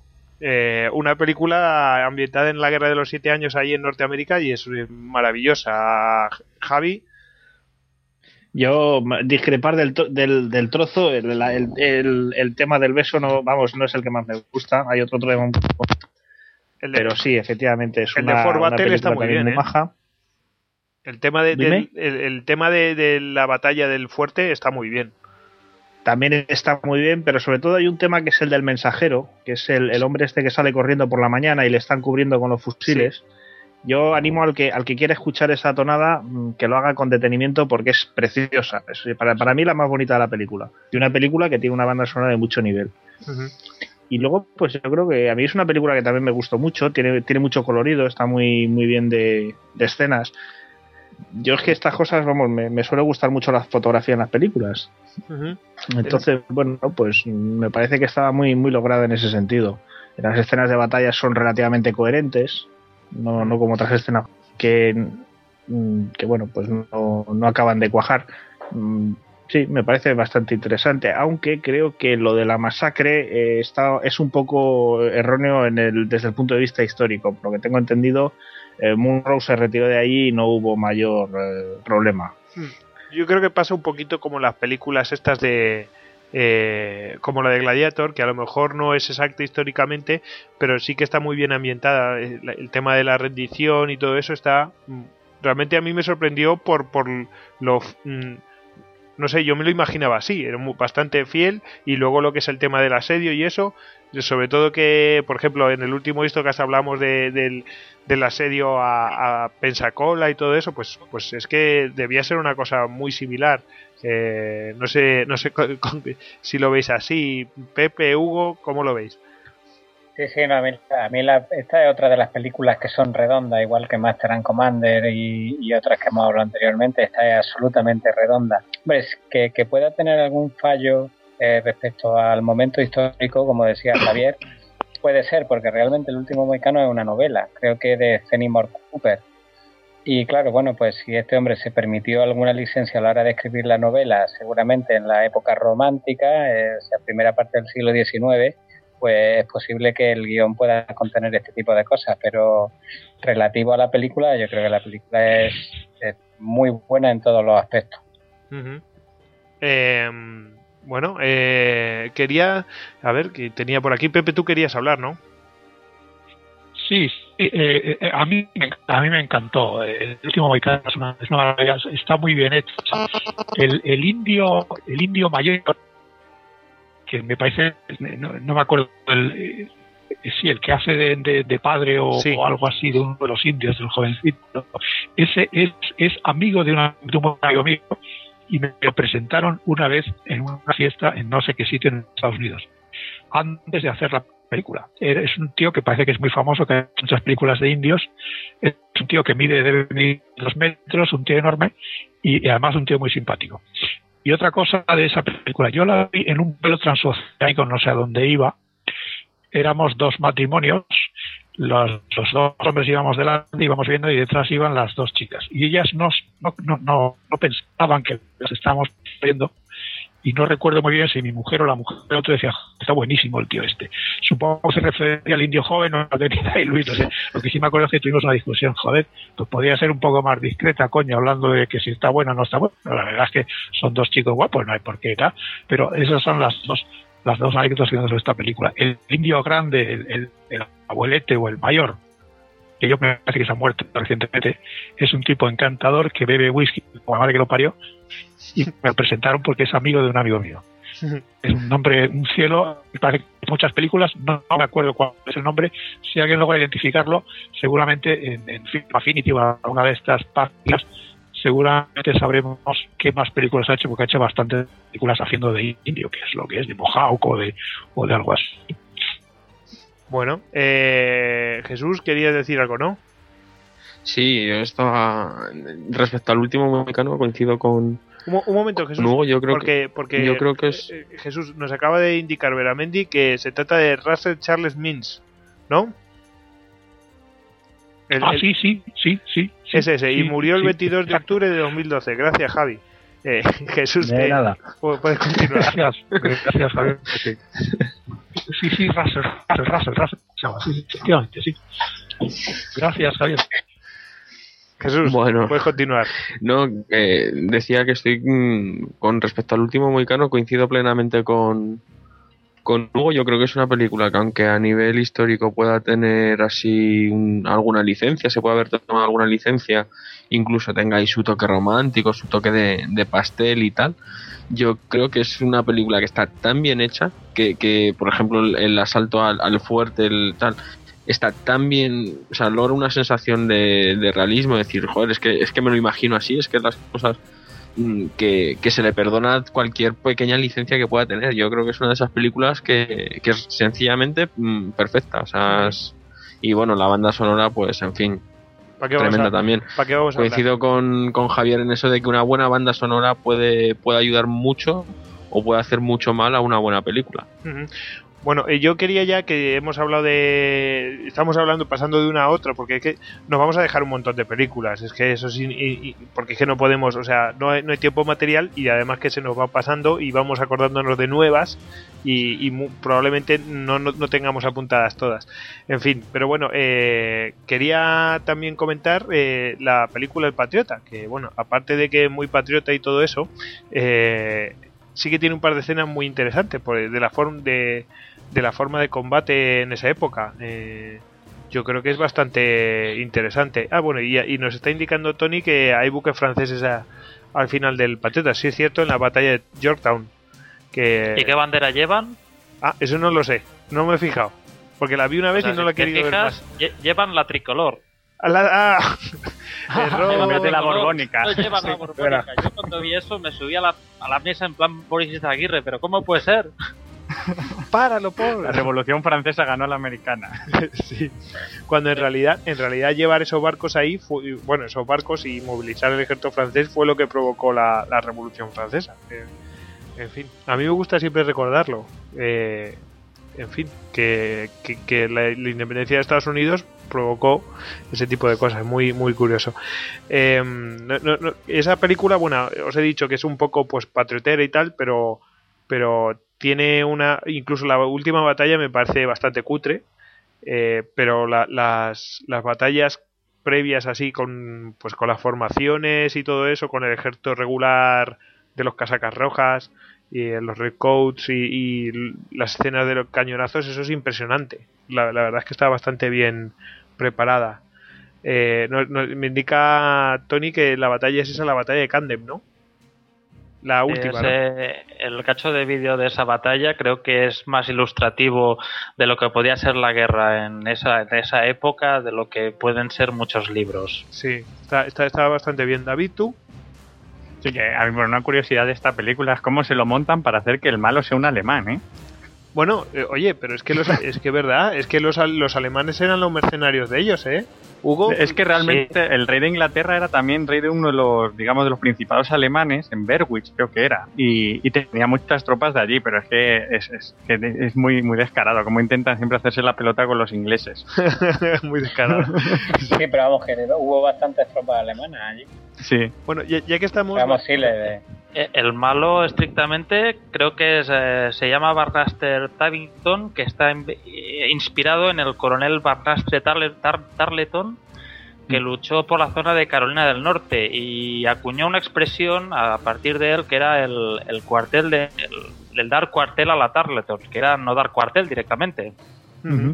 Ah, pues, de hecho, creo que. Eh, eh, ¿Dónde fue? En la batalla de Saratoga.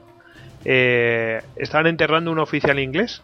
Y uno de los oficiales que había ahí era un alemán. Y, no se habían dado cuenta y estaban bombardeando mientras lo estaban enterrando y haciendo la, pues el oficio, ¿no?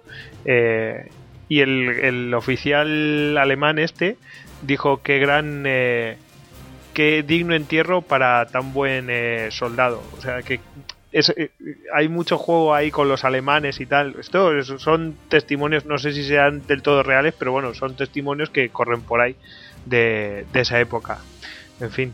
Eh, bueno, ya que hemos hablado de los alemanes, podemos pasar a, una película que es un poco desconocida, pero es bastante interesante y podemos introducir pues la única batalla de un género, eh, o sea, la única película de un género que es- está bastante mm, bueno, que ha sido una oportunidad desaprovechada. Pero bueno, eh, hablamos pues del último valle, ¿verdad, Hugo? Esa, esa película ambientada pues en esa época de, de, lo- de los tercios y, y de la guerra de religión. Sí, bueno, yo creo que el único testimonio que tenemos del cine sobre la guerra de los 30 años. Y sí, es una oportunidad perdida porque realmente, bueno, lo que intentan es un poco eh, demostrar eh, o, o enseñar cómo era la guerra en aquel tiempo, con los mercenarios arrasando ciudades, eh, con las pérdidas de poblaciones, con la epidemia, y al final la película se convierte casi en un entremés, ¿no? De, de, problemas entre familias del pueblo y los soldados que están allí apostados, en fin, que al final queda en nada. Y es una pena porque incluso el reparto es bastante bueno.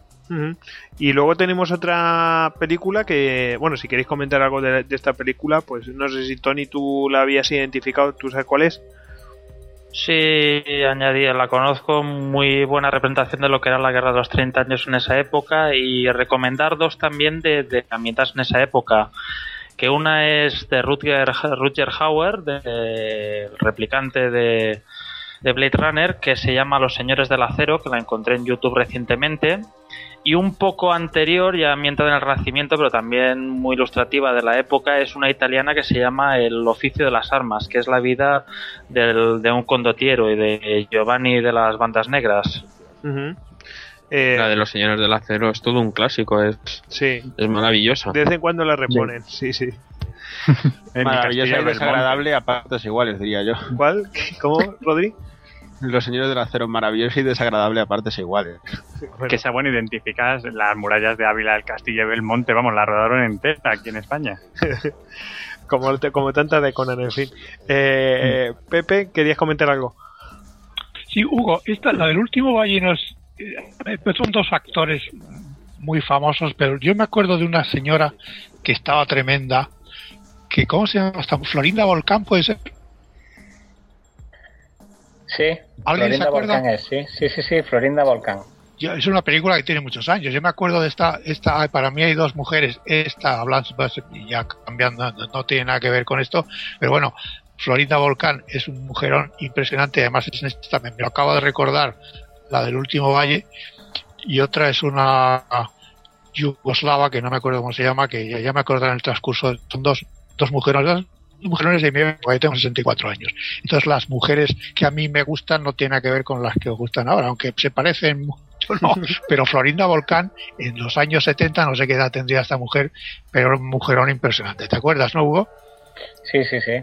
Además, lo estuvimos está. comentando una vez. Sí, sí. Sí, sí, Es sí, verdad. sí. Nos- no- nuestro servicio de documentación de que, que está compuesto por eh, Javier Benamendi y Tony eh, no- nos indican, bueno, esta, en este caso ha sido Tony, nos indica eh, que los dos actores estos eran Omar Sharif y Michael Ah, Caine. sí, sí, sí, sí, efectivamente. Michael Caine. Y Michael Caine. Sí, sí, sí. Eh, que- el, ¿quién, eh, ¿cómo, ¿Cómo se llamaba el que acompañaba a Omar Sharif en eh, Lones de Arabia?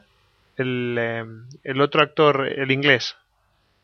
Peter O'Toole, Lawrence. Olivier, ¿no? O Peter, Peter- No, está Peter Piloto O'Toole. Peter O'Toole y está Anthony Quinn, que es el otro Peter eh, O'Toole, el- último palito que le voy a dar a- al señor eh, Brad Pitt. Eh, Peter O'Toole, la escena de que le tiene que entregar el cadáver de Héctor a, a Peter O'Toole. Peter O'Toole masacra, a, lo, lo masacra literalmente a- en interpretación a Brad Pitt. Es- o sea, yo os aconsejo que miréis eso y veréis cómo la, la interpretación de uno y otro llorando. Bueno, no tiene ni, ni Sí. punto de comparación, es como Dios y el diablo. Bueno, en fin. Sigue jodido con Brad Pitt, ¿eh? Sí, sí, no, no, en fin. Eh, bueno, quería ya mencionar rápidamente eh, a la triste, yo creo que tiene poco comentario porque como película es un desastre, como la ambientación y la recreación, bueno, pues se, se hizo lo que se pudo en la batalla, pero bueno, eh, lo que es eh, la forma de vivir y todo eso, yo creo que está bastante logrado, ¿no? A mí me encanta la escena de la encamisada, o sea, eso Sí, me, parece. de lo mejor. Yo creo que es lo mejor de la, Pero por de la película. por ejemplo, los combates de, de, de picas, mm, mm, yo creo que no lograron el efecto que querían conseguir.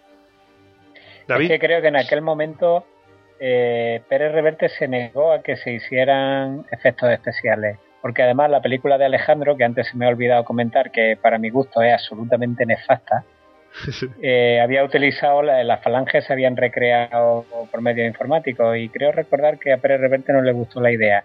Y entonces, claro, se ve el tercio y se ven a 80 personas allí con picas que queda un poco desangelado. Sin embargo, la, la- las escenas cortas de la, del combate de picas sí son muy buenas, ¿eh? Ujú. Bueno, Da- Sí, David, yo estoy de acuerdo con Hugo. La, la vista general del tercio queda de un tristón.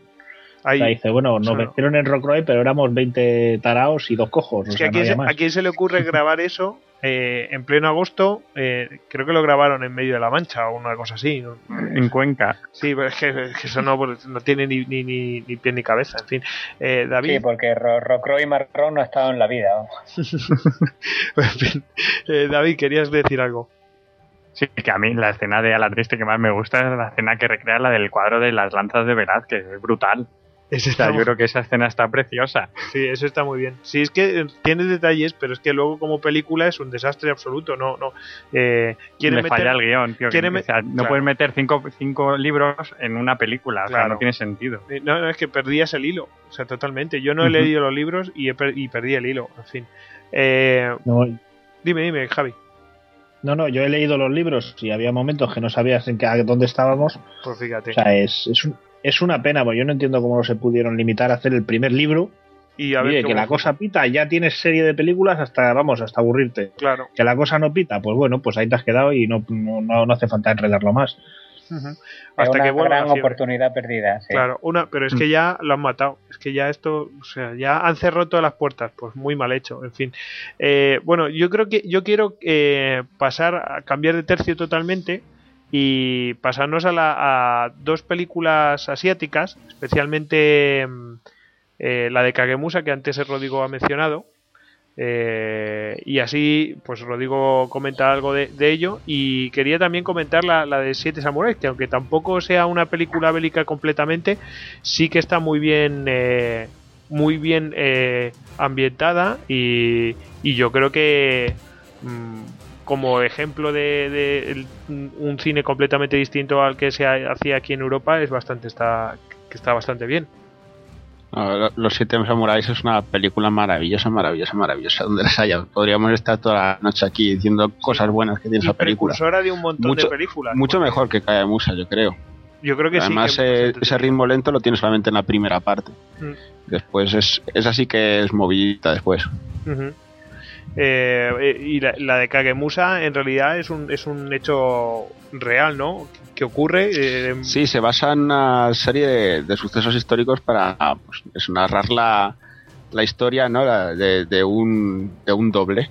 Pues como los que tiene como los que tenía Saddam Hussein o alguno de estos, pues un doble de esos que tienes para para que se haga pasar por ti y desviar la atención de asesinos y cosas así. Entonces, yo- pues eh, narrar la historia es de de Takeda Shingen. Un poco la, la última parte de, de la historia de Takeda Shingen.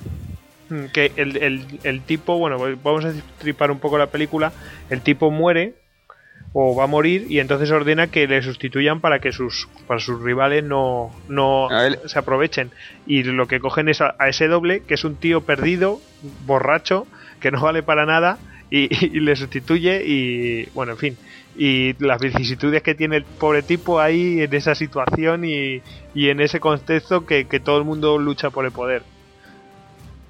Sí, sí, es el, el Takeda Shingen que encuentra a este hombre que se le parece muchísimo y en un momento dado a él lo, lo matan, aunque en la historia real pues eh, por lo visto muere de una enfermedad en el campamento y, y ponen a este tío a suplirle para que los enemigos no, no se ceben en el clan. Pues lo que se dice siempre, ¿no? La debilidad incita a la violencia. Sí, sí. Pues si decimos que Takeda Shingen, el genio militar del clan, ha muerto, pues vendrán a por nosotros.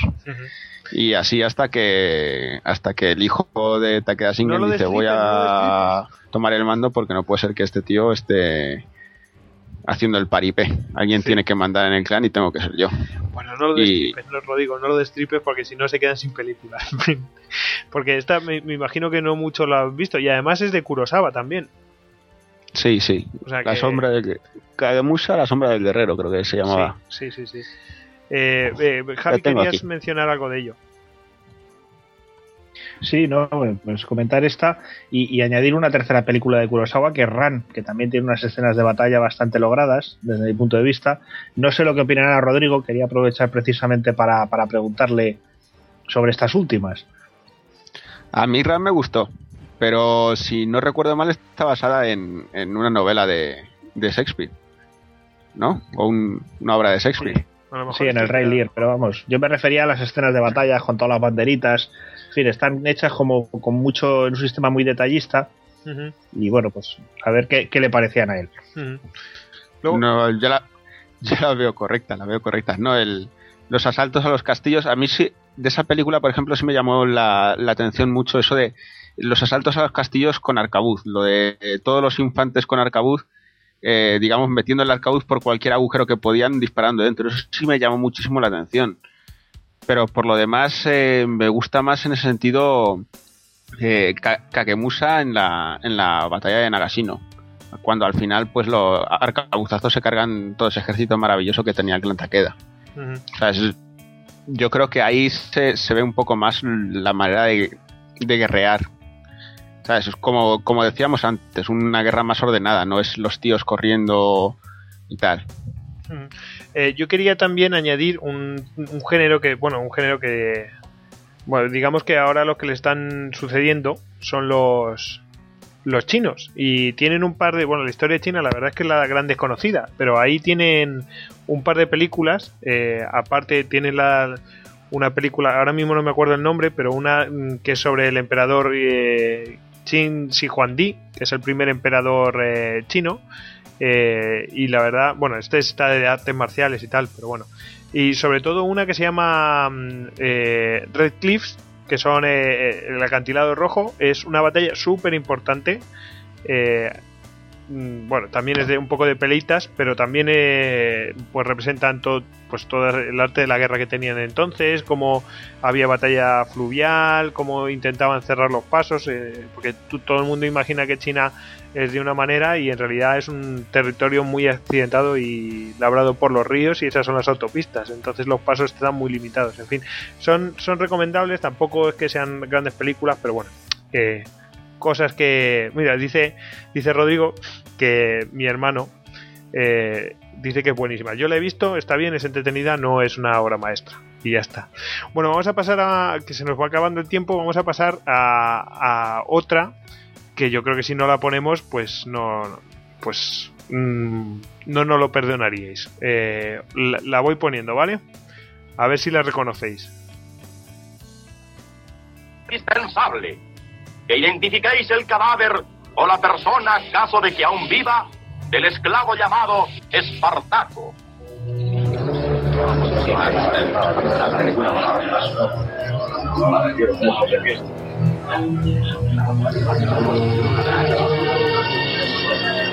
Yo, yo soy Espartaco. Yo soy Espartaco. Yo soy Espartaco. Yo soy Espartaco. Yo soy Espartaco. Yo soy Espartaco. Yo soy Espartaco. Yo soy Espartaco. Yo soy Espartaco. Yo soy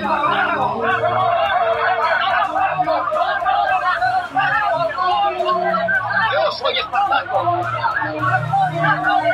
Bueno, eh, tremenda, ¿no? Esa escena final que nadie se la espera y bueno, tremendo. Increíble. Rodrigo, ¿querías comentarlo? Sí, yo quería comentar que parafraseo esta escena continuamente y nunca nadie sabe de qué hablo. Me mira con cara de loco. Fíjate que yo esa película no la he visto entera de principio a fin. He visto siempre el principio y, y he visto el final. y, y me, y me impacta. O sea, es decir, no, no hace falta que veas toda la película para que te afecte. Es una cosa bastante... eh, es una película, para mí es una obra maestra. En fin, Yo siempre recuerdo esa parte en la escena, en la batalla final, cuando tiran los troncos ardiendo, y me pregunto cómo demonios ponían a la gente delante de eso. Porque gente de verdad. Eh, ¿a- ¿Alguno quiere mencionar de ello? Eh, sí, Pepe. Hombre, pues, Yo de esa, de esa película recuerdo a- a el, el papelazo tremendo que hace Peter Ustinov y luego en relación con esto es, es la, la, la, la versatilidad de este hombre, Stanley Kubrick. ¿Cómo es capaz de hacer películas tan dispares como Espartaco y otras películas que todos tenemos en la cabeza? La, versatilidad de este, de este tío era impresionante. Esta es de las primeras que hizo, me parece, porque esta debe ser de los 50 o principios de los 60. Pero la evolución de, este hombre era, era un maldito genio. Cómo tocara lo que tocara. Es muy difícil encontrarse películas de Stanley Kubrick que no sean buenas. Hemos hablado de dos, me parece, de hoy. Una Espartaco y, y otra más que me- de cuál hemos hablado. Hemos hablado de la, la- de- Chaqueta metálica. chaqueta la chaqueta metálica, eh, que es que hay lo menos 20 o 25 años entre una y otra.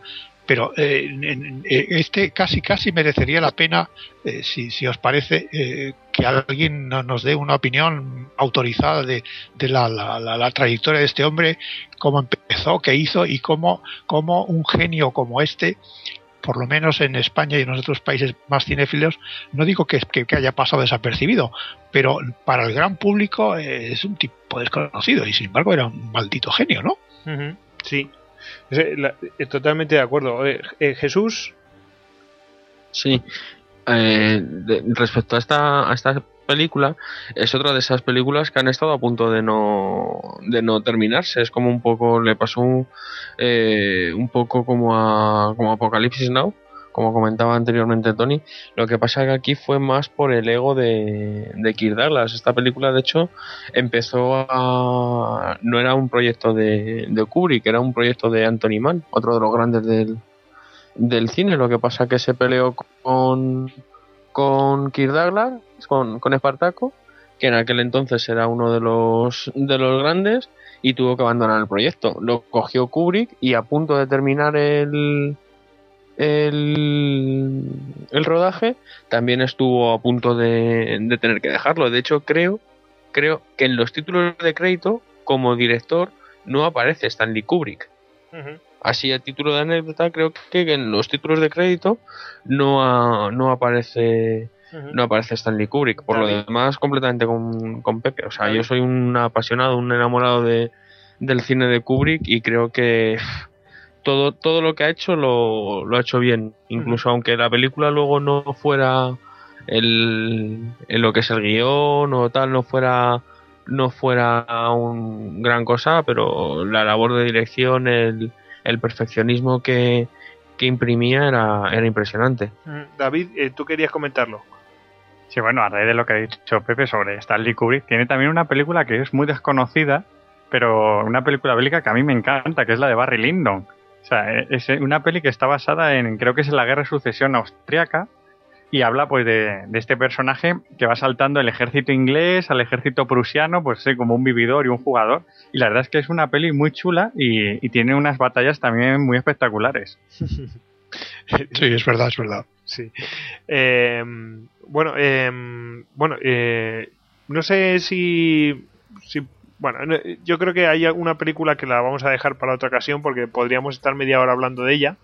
Eh, pero quería poneros otro corte y ya pasamos a esa que yo creo que es más importante verla. A ver. Y viviremos.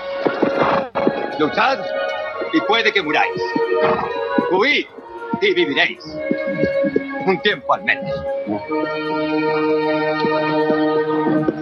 Y al morir en vuestro lecho, de muchos años no estaréis dispuestos a cambiar. Todos los días desde hoy hasta entonces, por una oportunidad, solo una oportunidad, de volver aquí a matar a nuestros enemigos, puede que nos quiten la vida, pero jamás nos quitarán la libertad.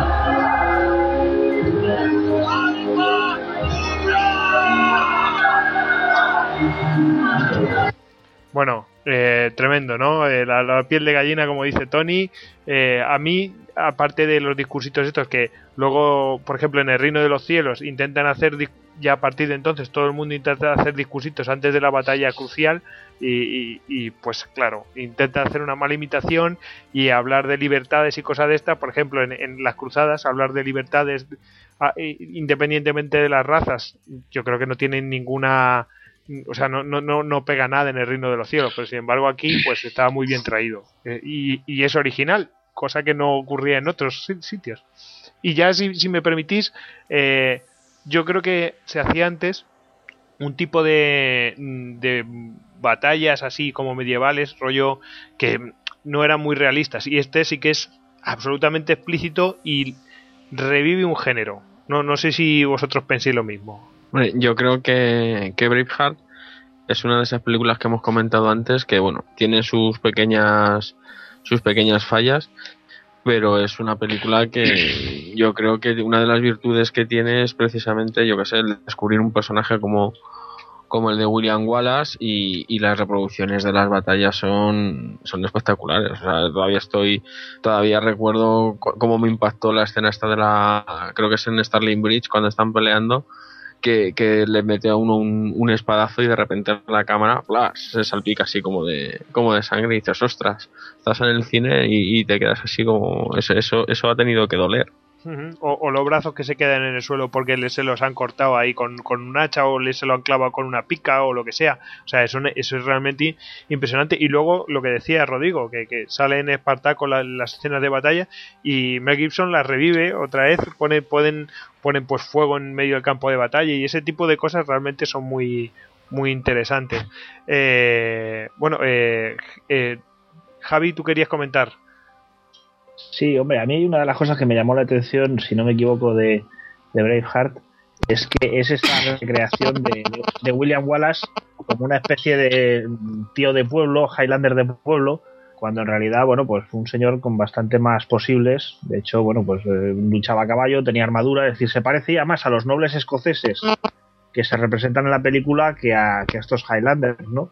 De hecho, hay una escena muy llamativa al principio porque él vuelve de viaje de estar en París y en Roma y vuelve a una cabaña de turba absolutamente horrible en mitad del campo. Entonces, bueno, pues parece que hay un ligero fallo. Y luego, pues incidir en lo de siempre, la banda sonora, también una banda sonora que acompaña muy bien en este caso a la película. Eh, Tony. bueno de hecho Bueno, Jesús, adelante. ah no Si no, si no, sigo, sigo hablando yo, ¿eh? No, respecto a lo que decía Javier, la verdad es que eh, William Wallace era de origen noble, vamos, sabía leer, escribir, hablaba latín. Eh, de hecho, fue a. Lo que no se cuenta en la película, o se cuenta de otra manera, es que, bueno, él primero tiene que huir, se exilia y luego, luego vuelve, y durante ese exilio, o sea, llega a hablar con el Papa de Roma, o sea, que, que es recibido, no era, no era un, un simple un simple Highlander. De hecho, bueno, sí, lucha por la libertad de Escocia, tal, pero lo que no cuenta la película es que sí, la libertad de Escocia, pero yo seré el que mande en Escocia. O sea, es sustituir los nobles ingleses, la nobleza inglesa, por la nobleza escocesa, de la que por cierto soy miembro. Entonces es, es, es una de esas pequeñas licencias que no se terminan de, de, de contar en, en la película, pero por lo demás me parece sencillamente espectacular. Mm, La, idealización, la idealización, bueno, en fin. Eh, bueno, ahora, ahora sí, Tony, adelante. Pero dentro de este género de películas con faldas, por decirlo de alguna forma, Sí, eh, poner dos recomendaciones. Que una sería Rob Roy, eh, que Sí, bueno, como aficionado a la esgrima, puedo decir que el duelo final es de los mejores que he visto en No- mucho tiempo. No digan nada, no digan nada, porque es brutal, nadie se lo espera. No- Impresionante. Sí, sí, no, no, no hay palabras. ¿Verdad, Rodrigo? Eso, ¿te acuerdas cuando lo vimos? Eh, fue tremendo. Nos, fin. quedamos, nos quedamos mudos. Nos quedamos diciendo, qué huevos. Pues nada. Sí, Liam Neeson es el, el protagonista de otro otro Trotamundos, el protagonista de Roy. Sigue, Tony. Y después la otra película, que si, se puede buscar por internet y tienes un buen inglés, es muy curiosa, es un documental que creo que hizo Peter Mayer sobre los años 60 o 70, sobre la batalla de Culloden, la batalla entre los rebeldes jacobitas y el gobierno británico, muy sesgada por el lado británico, pero que es muy interesante y graciosa, pues está grabada en plan documental, como si entrevistaran allá al príncipe, al Bonnie Prince Charlie, allí en medio de la batalla. Mm. Bueno, pues eh, quedamos con esas recomendaciones y mm, yo quiero aportar otro género que es muy particular y es muy curioso, pero es, es, está bastante, bastante bien y seguro que la vais a reconocer de primeras. Ahí os la pongo.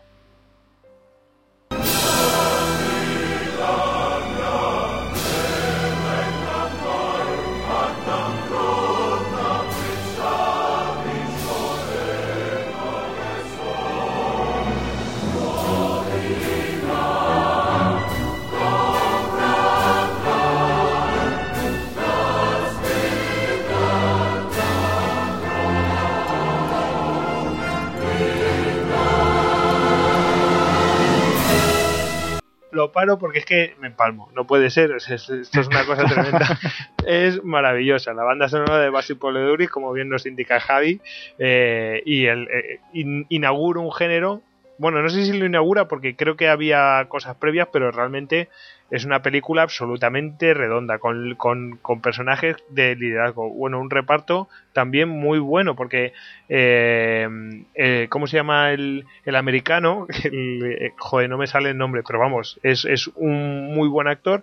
Y el segundo de, de Sin Connery es también un actorazo. No, sé si. mira, aquí me lo están diciendo. Alec Baldwin es el el, el, americano y mm. Sam Neill es el segundo. El Sam Neill que lo recordaréis que bueno, participa creo que en Jurassic Park también, o sea, el, mm. el paleontólogo que odia a los niños, en fin. Eh, sí, y en el hombre bicentenario. la verdad es que es un actor que no es demasiado conocido, pero sí tiene bastantes, bastantes películas decentes. Al contrario que Alec Baldwin, que yo creo que es una de las pocas películas en las que realmente merece la pena merece la pena ser visto. Bueno, fue su película, o sea, después no creo que haya hecho nada nada destacable.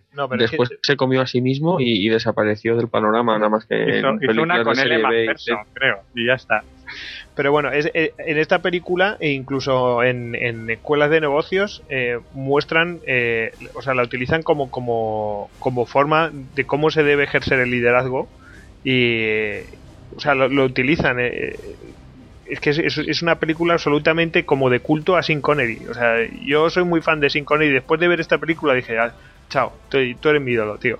Eh, David quería decir algo. Bueno, a mí de, destacar una escena de esta película que es la escena de, cuando hace la maniobra del Crazy Ivan, o sea, de, darse la vuelta para descubrir que le está siguiendo el otro submarino. O sea, esa guerra psicológica entre dos submarinos Sí. Esa guerra que fue tan silenciosa durante todos esos años 70 y 80, o sea, la representan de una manera brutal. Sí, porque además eh, parece. Eh, se supone que una escena en un submarino debería ser aburrida, pero en realidad es todo tensión porque es no tenemos que hacer ruido, a ver cómo nos movemos, ten cuidado que te chocas, que si no sé qué, a ver si como te descubran primero te van a zumbar, o sea, no, no se puede cometer un error y si, es todo y luego también eh, el tema de después todo de color rojo, pues le, mete mucha mucho dramatismo, no, no sé cómo, cómo, lo veis. O sea, es una, una, película donde es el peso, el peso recae totalmente sobre los actores. Sí, sí. O sea, no hay escenario, realmente es todo pues una película en, espacios cerrados. o sea, tú estás desde la, zona de comandantes de un submarino a la zona de otro y, y cómo la, la acción que hace uno el otro la tiene que interpretar de la manera correcta, cuando si está en que quiere ir a atacarles, pero no, que realmente quiere comunicarse con ellos. La verdad es que está muy, muy bien. Fíjate lo que te digo, con lo que estás diciendo tú, a mí me parece que es muy parecido, o sea, tiene un aire a, los spaghetti western que era todo interpretación de las caras y todo, o sea, que es, que es todo, todo eso, no, no hay. El, guion puede ser bueno o malo, el ritmo lo pueden llevar de una manera, pero es que todo recae, como tú dices, en los, en los propios actores. En fin, eh, mm. Javi. Eh, a ver, no, vamos a ver, yo era sobre todo por, por bueno, a mí Octubre Rojo, una película que me gustó mucho, pero personalmente creo que no es la película de submarinos. Eh, no sé si me adelanto al guion. No, no. Pero vamos, a mí una película de submarinos que me encantó, que es Das Boot, el submarino. Que es la historia de un submarino alemán que sale de las costas de Francia, da toda la vuelta por el Atlántico, cruza por Gibraltar y llega a Italia. Y bueno, estabais comentando pues que si era una película de, película de actores y todo esto. Y, esta es una película rodada en el interior de un submarino alemán tipo 7. Y, no hay más, vamos, no hay más escenario que el propio submarino y el mar. Entonces eso, vamos, es una película absolutamente espectacular, de actores totalmente, y muy recomendable. Eh, además para los valientes en su versión del director, que son casi cuatro horas de submarino. Y, y vamos, es eh, desde mi punto de vista, eh, no me disgustó Octubre Rojo, me parece una película muy interesante, pero me parece una película más al, al, al uso, más de masas, de lo que pueda ser el, el submarino, ¿no? Mm, Dentro del el- mismo género. Más hollywoodiense, ¿no? Una cosa así. Bueno, eh, Hugo, eh, tú querías comentar. Sí, sí, no, que entramos en un tema que me encanta porque la- las películas de submarinos son de, de mi género favorito. Yo, respecto a- al Octubre Rojo, eh, me parece una película bastante buena. Yo creo que, es, que les salió algo más de lo que ellos pretendían, porque, por ejemplo, en el metraje hay todavía escenas típicas de una película de serie B, como es aprovechar un metraje de un accidente de un aterrizaje en un portaaviones para colarlo ahí de rondón, cuando realmente no, no le hacía ninguna falta a la película ver cómo se estrella un avión en lo alto de, de una pista de portaaviones, pero en general consiguen consiguen darle a la película un ambiente, la verdad que bueno, una película buena. Pero como decía Javier, pues, la- la- el máster de la película de submarino es el submarino, Das Boot. Es una maravilla de película. Otra vez los alemanes haciendo grandes películas de guerra, como la del hundimiento, Stalingrado y, y en este caso el submarino. Bueno, eh, Tony. Otro peliculón en este apartado, a menos en mi opinión, es Duelo en el Atlántico. Un gran duelo entre Kurt Jürgens y Robert Mitchum. Absolutamente. De hecho, eh, esa es mi segunda película favorita de submarino y bueno, creo que en el género de la Segunda Guerra Mundial no creo que no, no ha sido superada.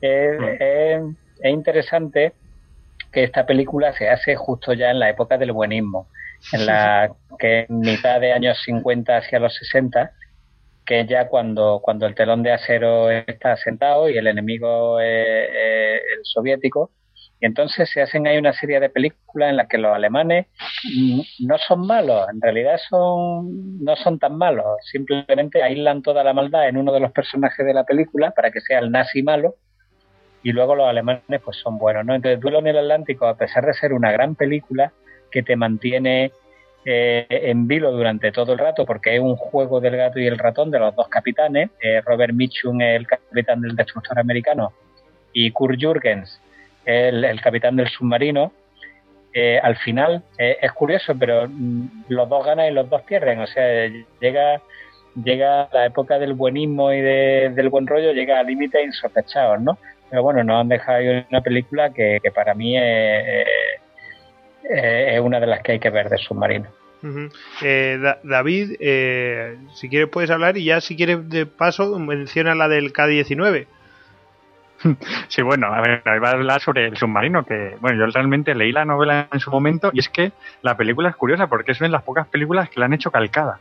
O sea, calcada, cada escena es un capítulo del libro, o sea, la han hecho calcada. Por eso es una película que tiene un ritmo extraño. O sea, no es la típica película que vamos a esperar de que es dinámica, que, que tiene sus momentos, sino que es mucho más, más pausada, o sea, va teniendo un, un ritmo más pausado. Pero sí que es súper interesante esta película, también es una de las que más me gusta.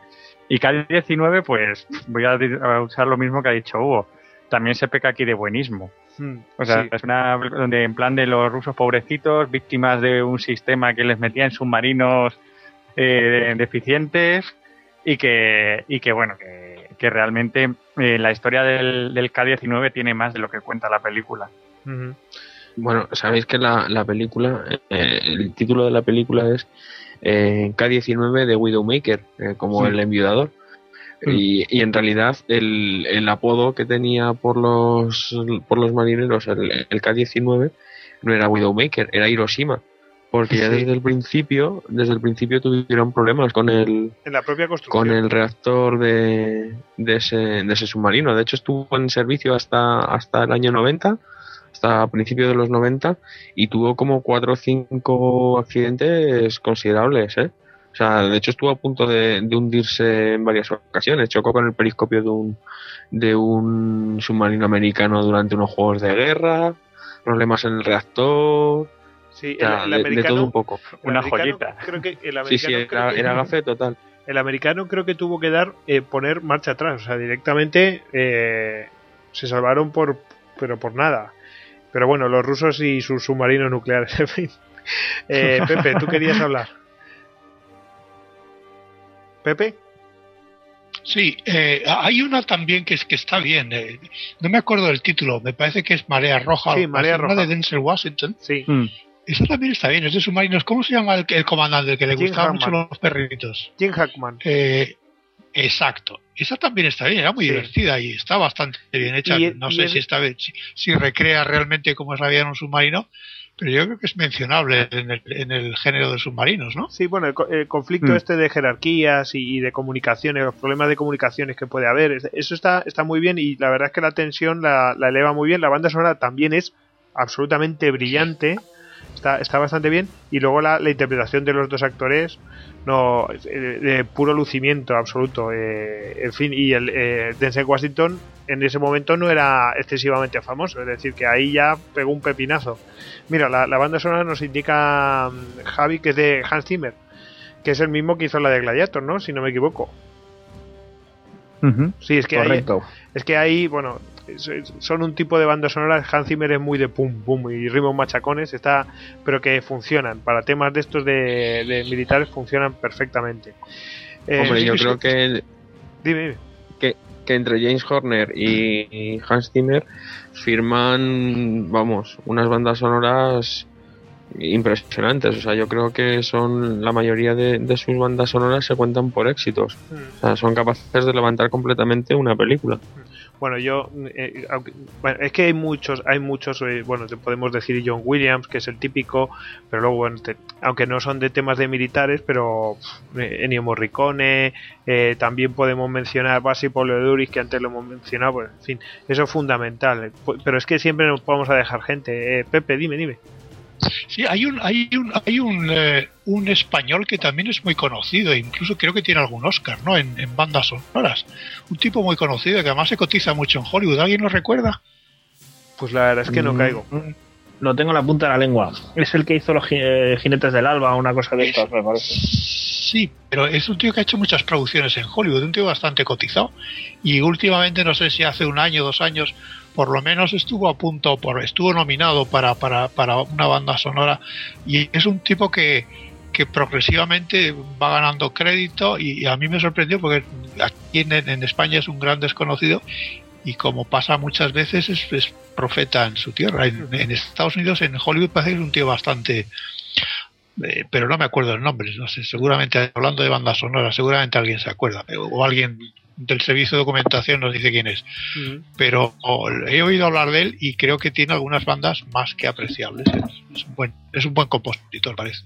Bueno, pues no- nos lo tomamos de deberes y, y lo contestaremos en el, en el próximo, porque ya se nos va acabando el tiempo. Javi, ¿querías hacer una última intervención? Sí, bueno, yo un poco me, me soplaban por ahí que dentro del género de submarinos, eh, por la parte cómica, no había que no- dejarnos una película abajo el periscopio. sí, sí, es muy eh, buena. Con este actor que hace de Frazier.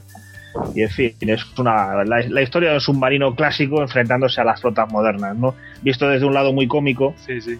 Pero bueno, que también es una película que tiene sus, sus momentos de submarinos curiosos. Sí, La mejor, la mejor escena de esa película es cuando le lavan el uniforme con agua caliente a la, a la, a, a la oficial. a la protagonista. Sí, sí. la cosa Le se queda va a poner muy dura para todos nosotros. Sí, es un, es un, le queda, le queda bastante ceñidito, sí. En fin, Rodrigo, di- eh, ¿querías comentar algo? Me acordaba yo de, me acordaba yo de esa frase, la de la cosa se va a poner muy dura para todos nosotros, porque hacen embarcar a la, a la mujer en la tripulación y por lo visto no era, no era algo muy frecuente, encima menuda mujer, y la ponen con la ropa ceñida y dice el capitán, bueno, eh, esto es lo que hay, la cosa se va a poner muy dura para todos nosotros.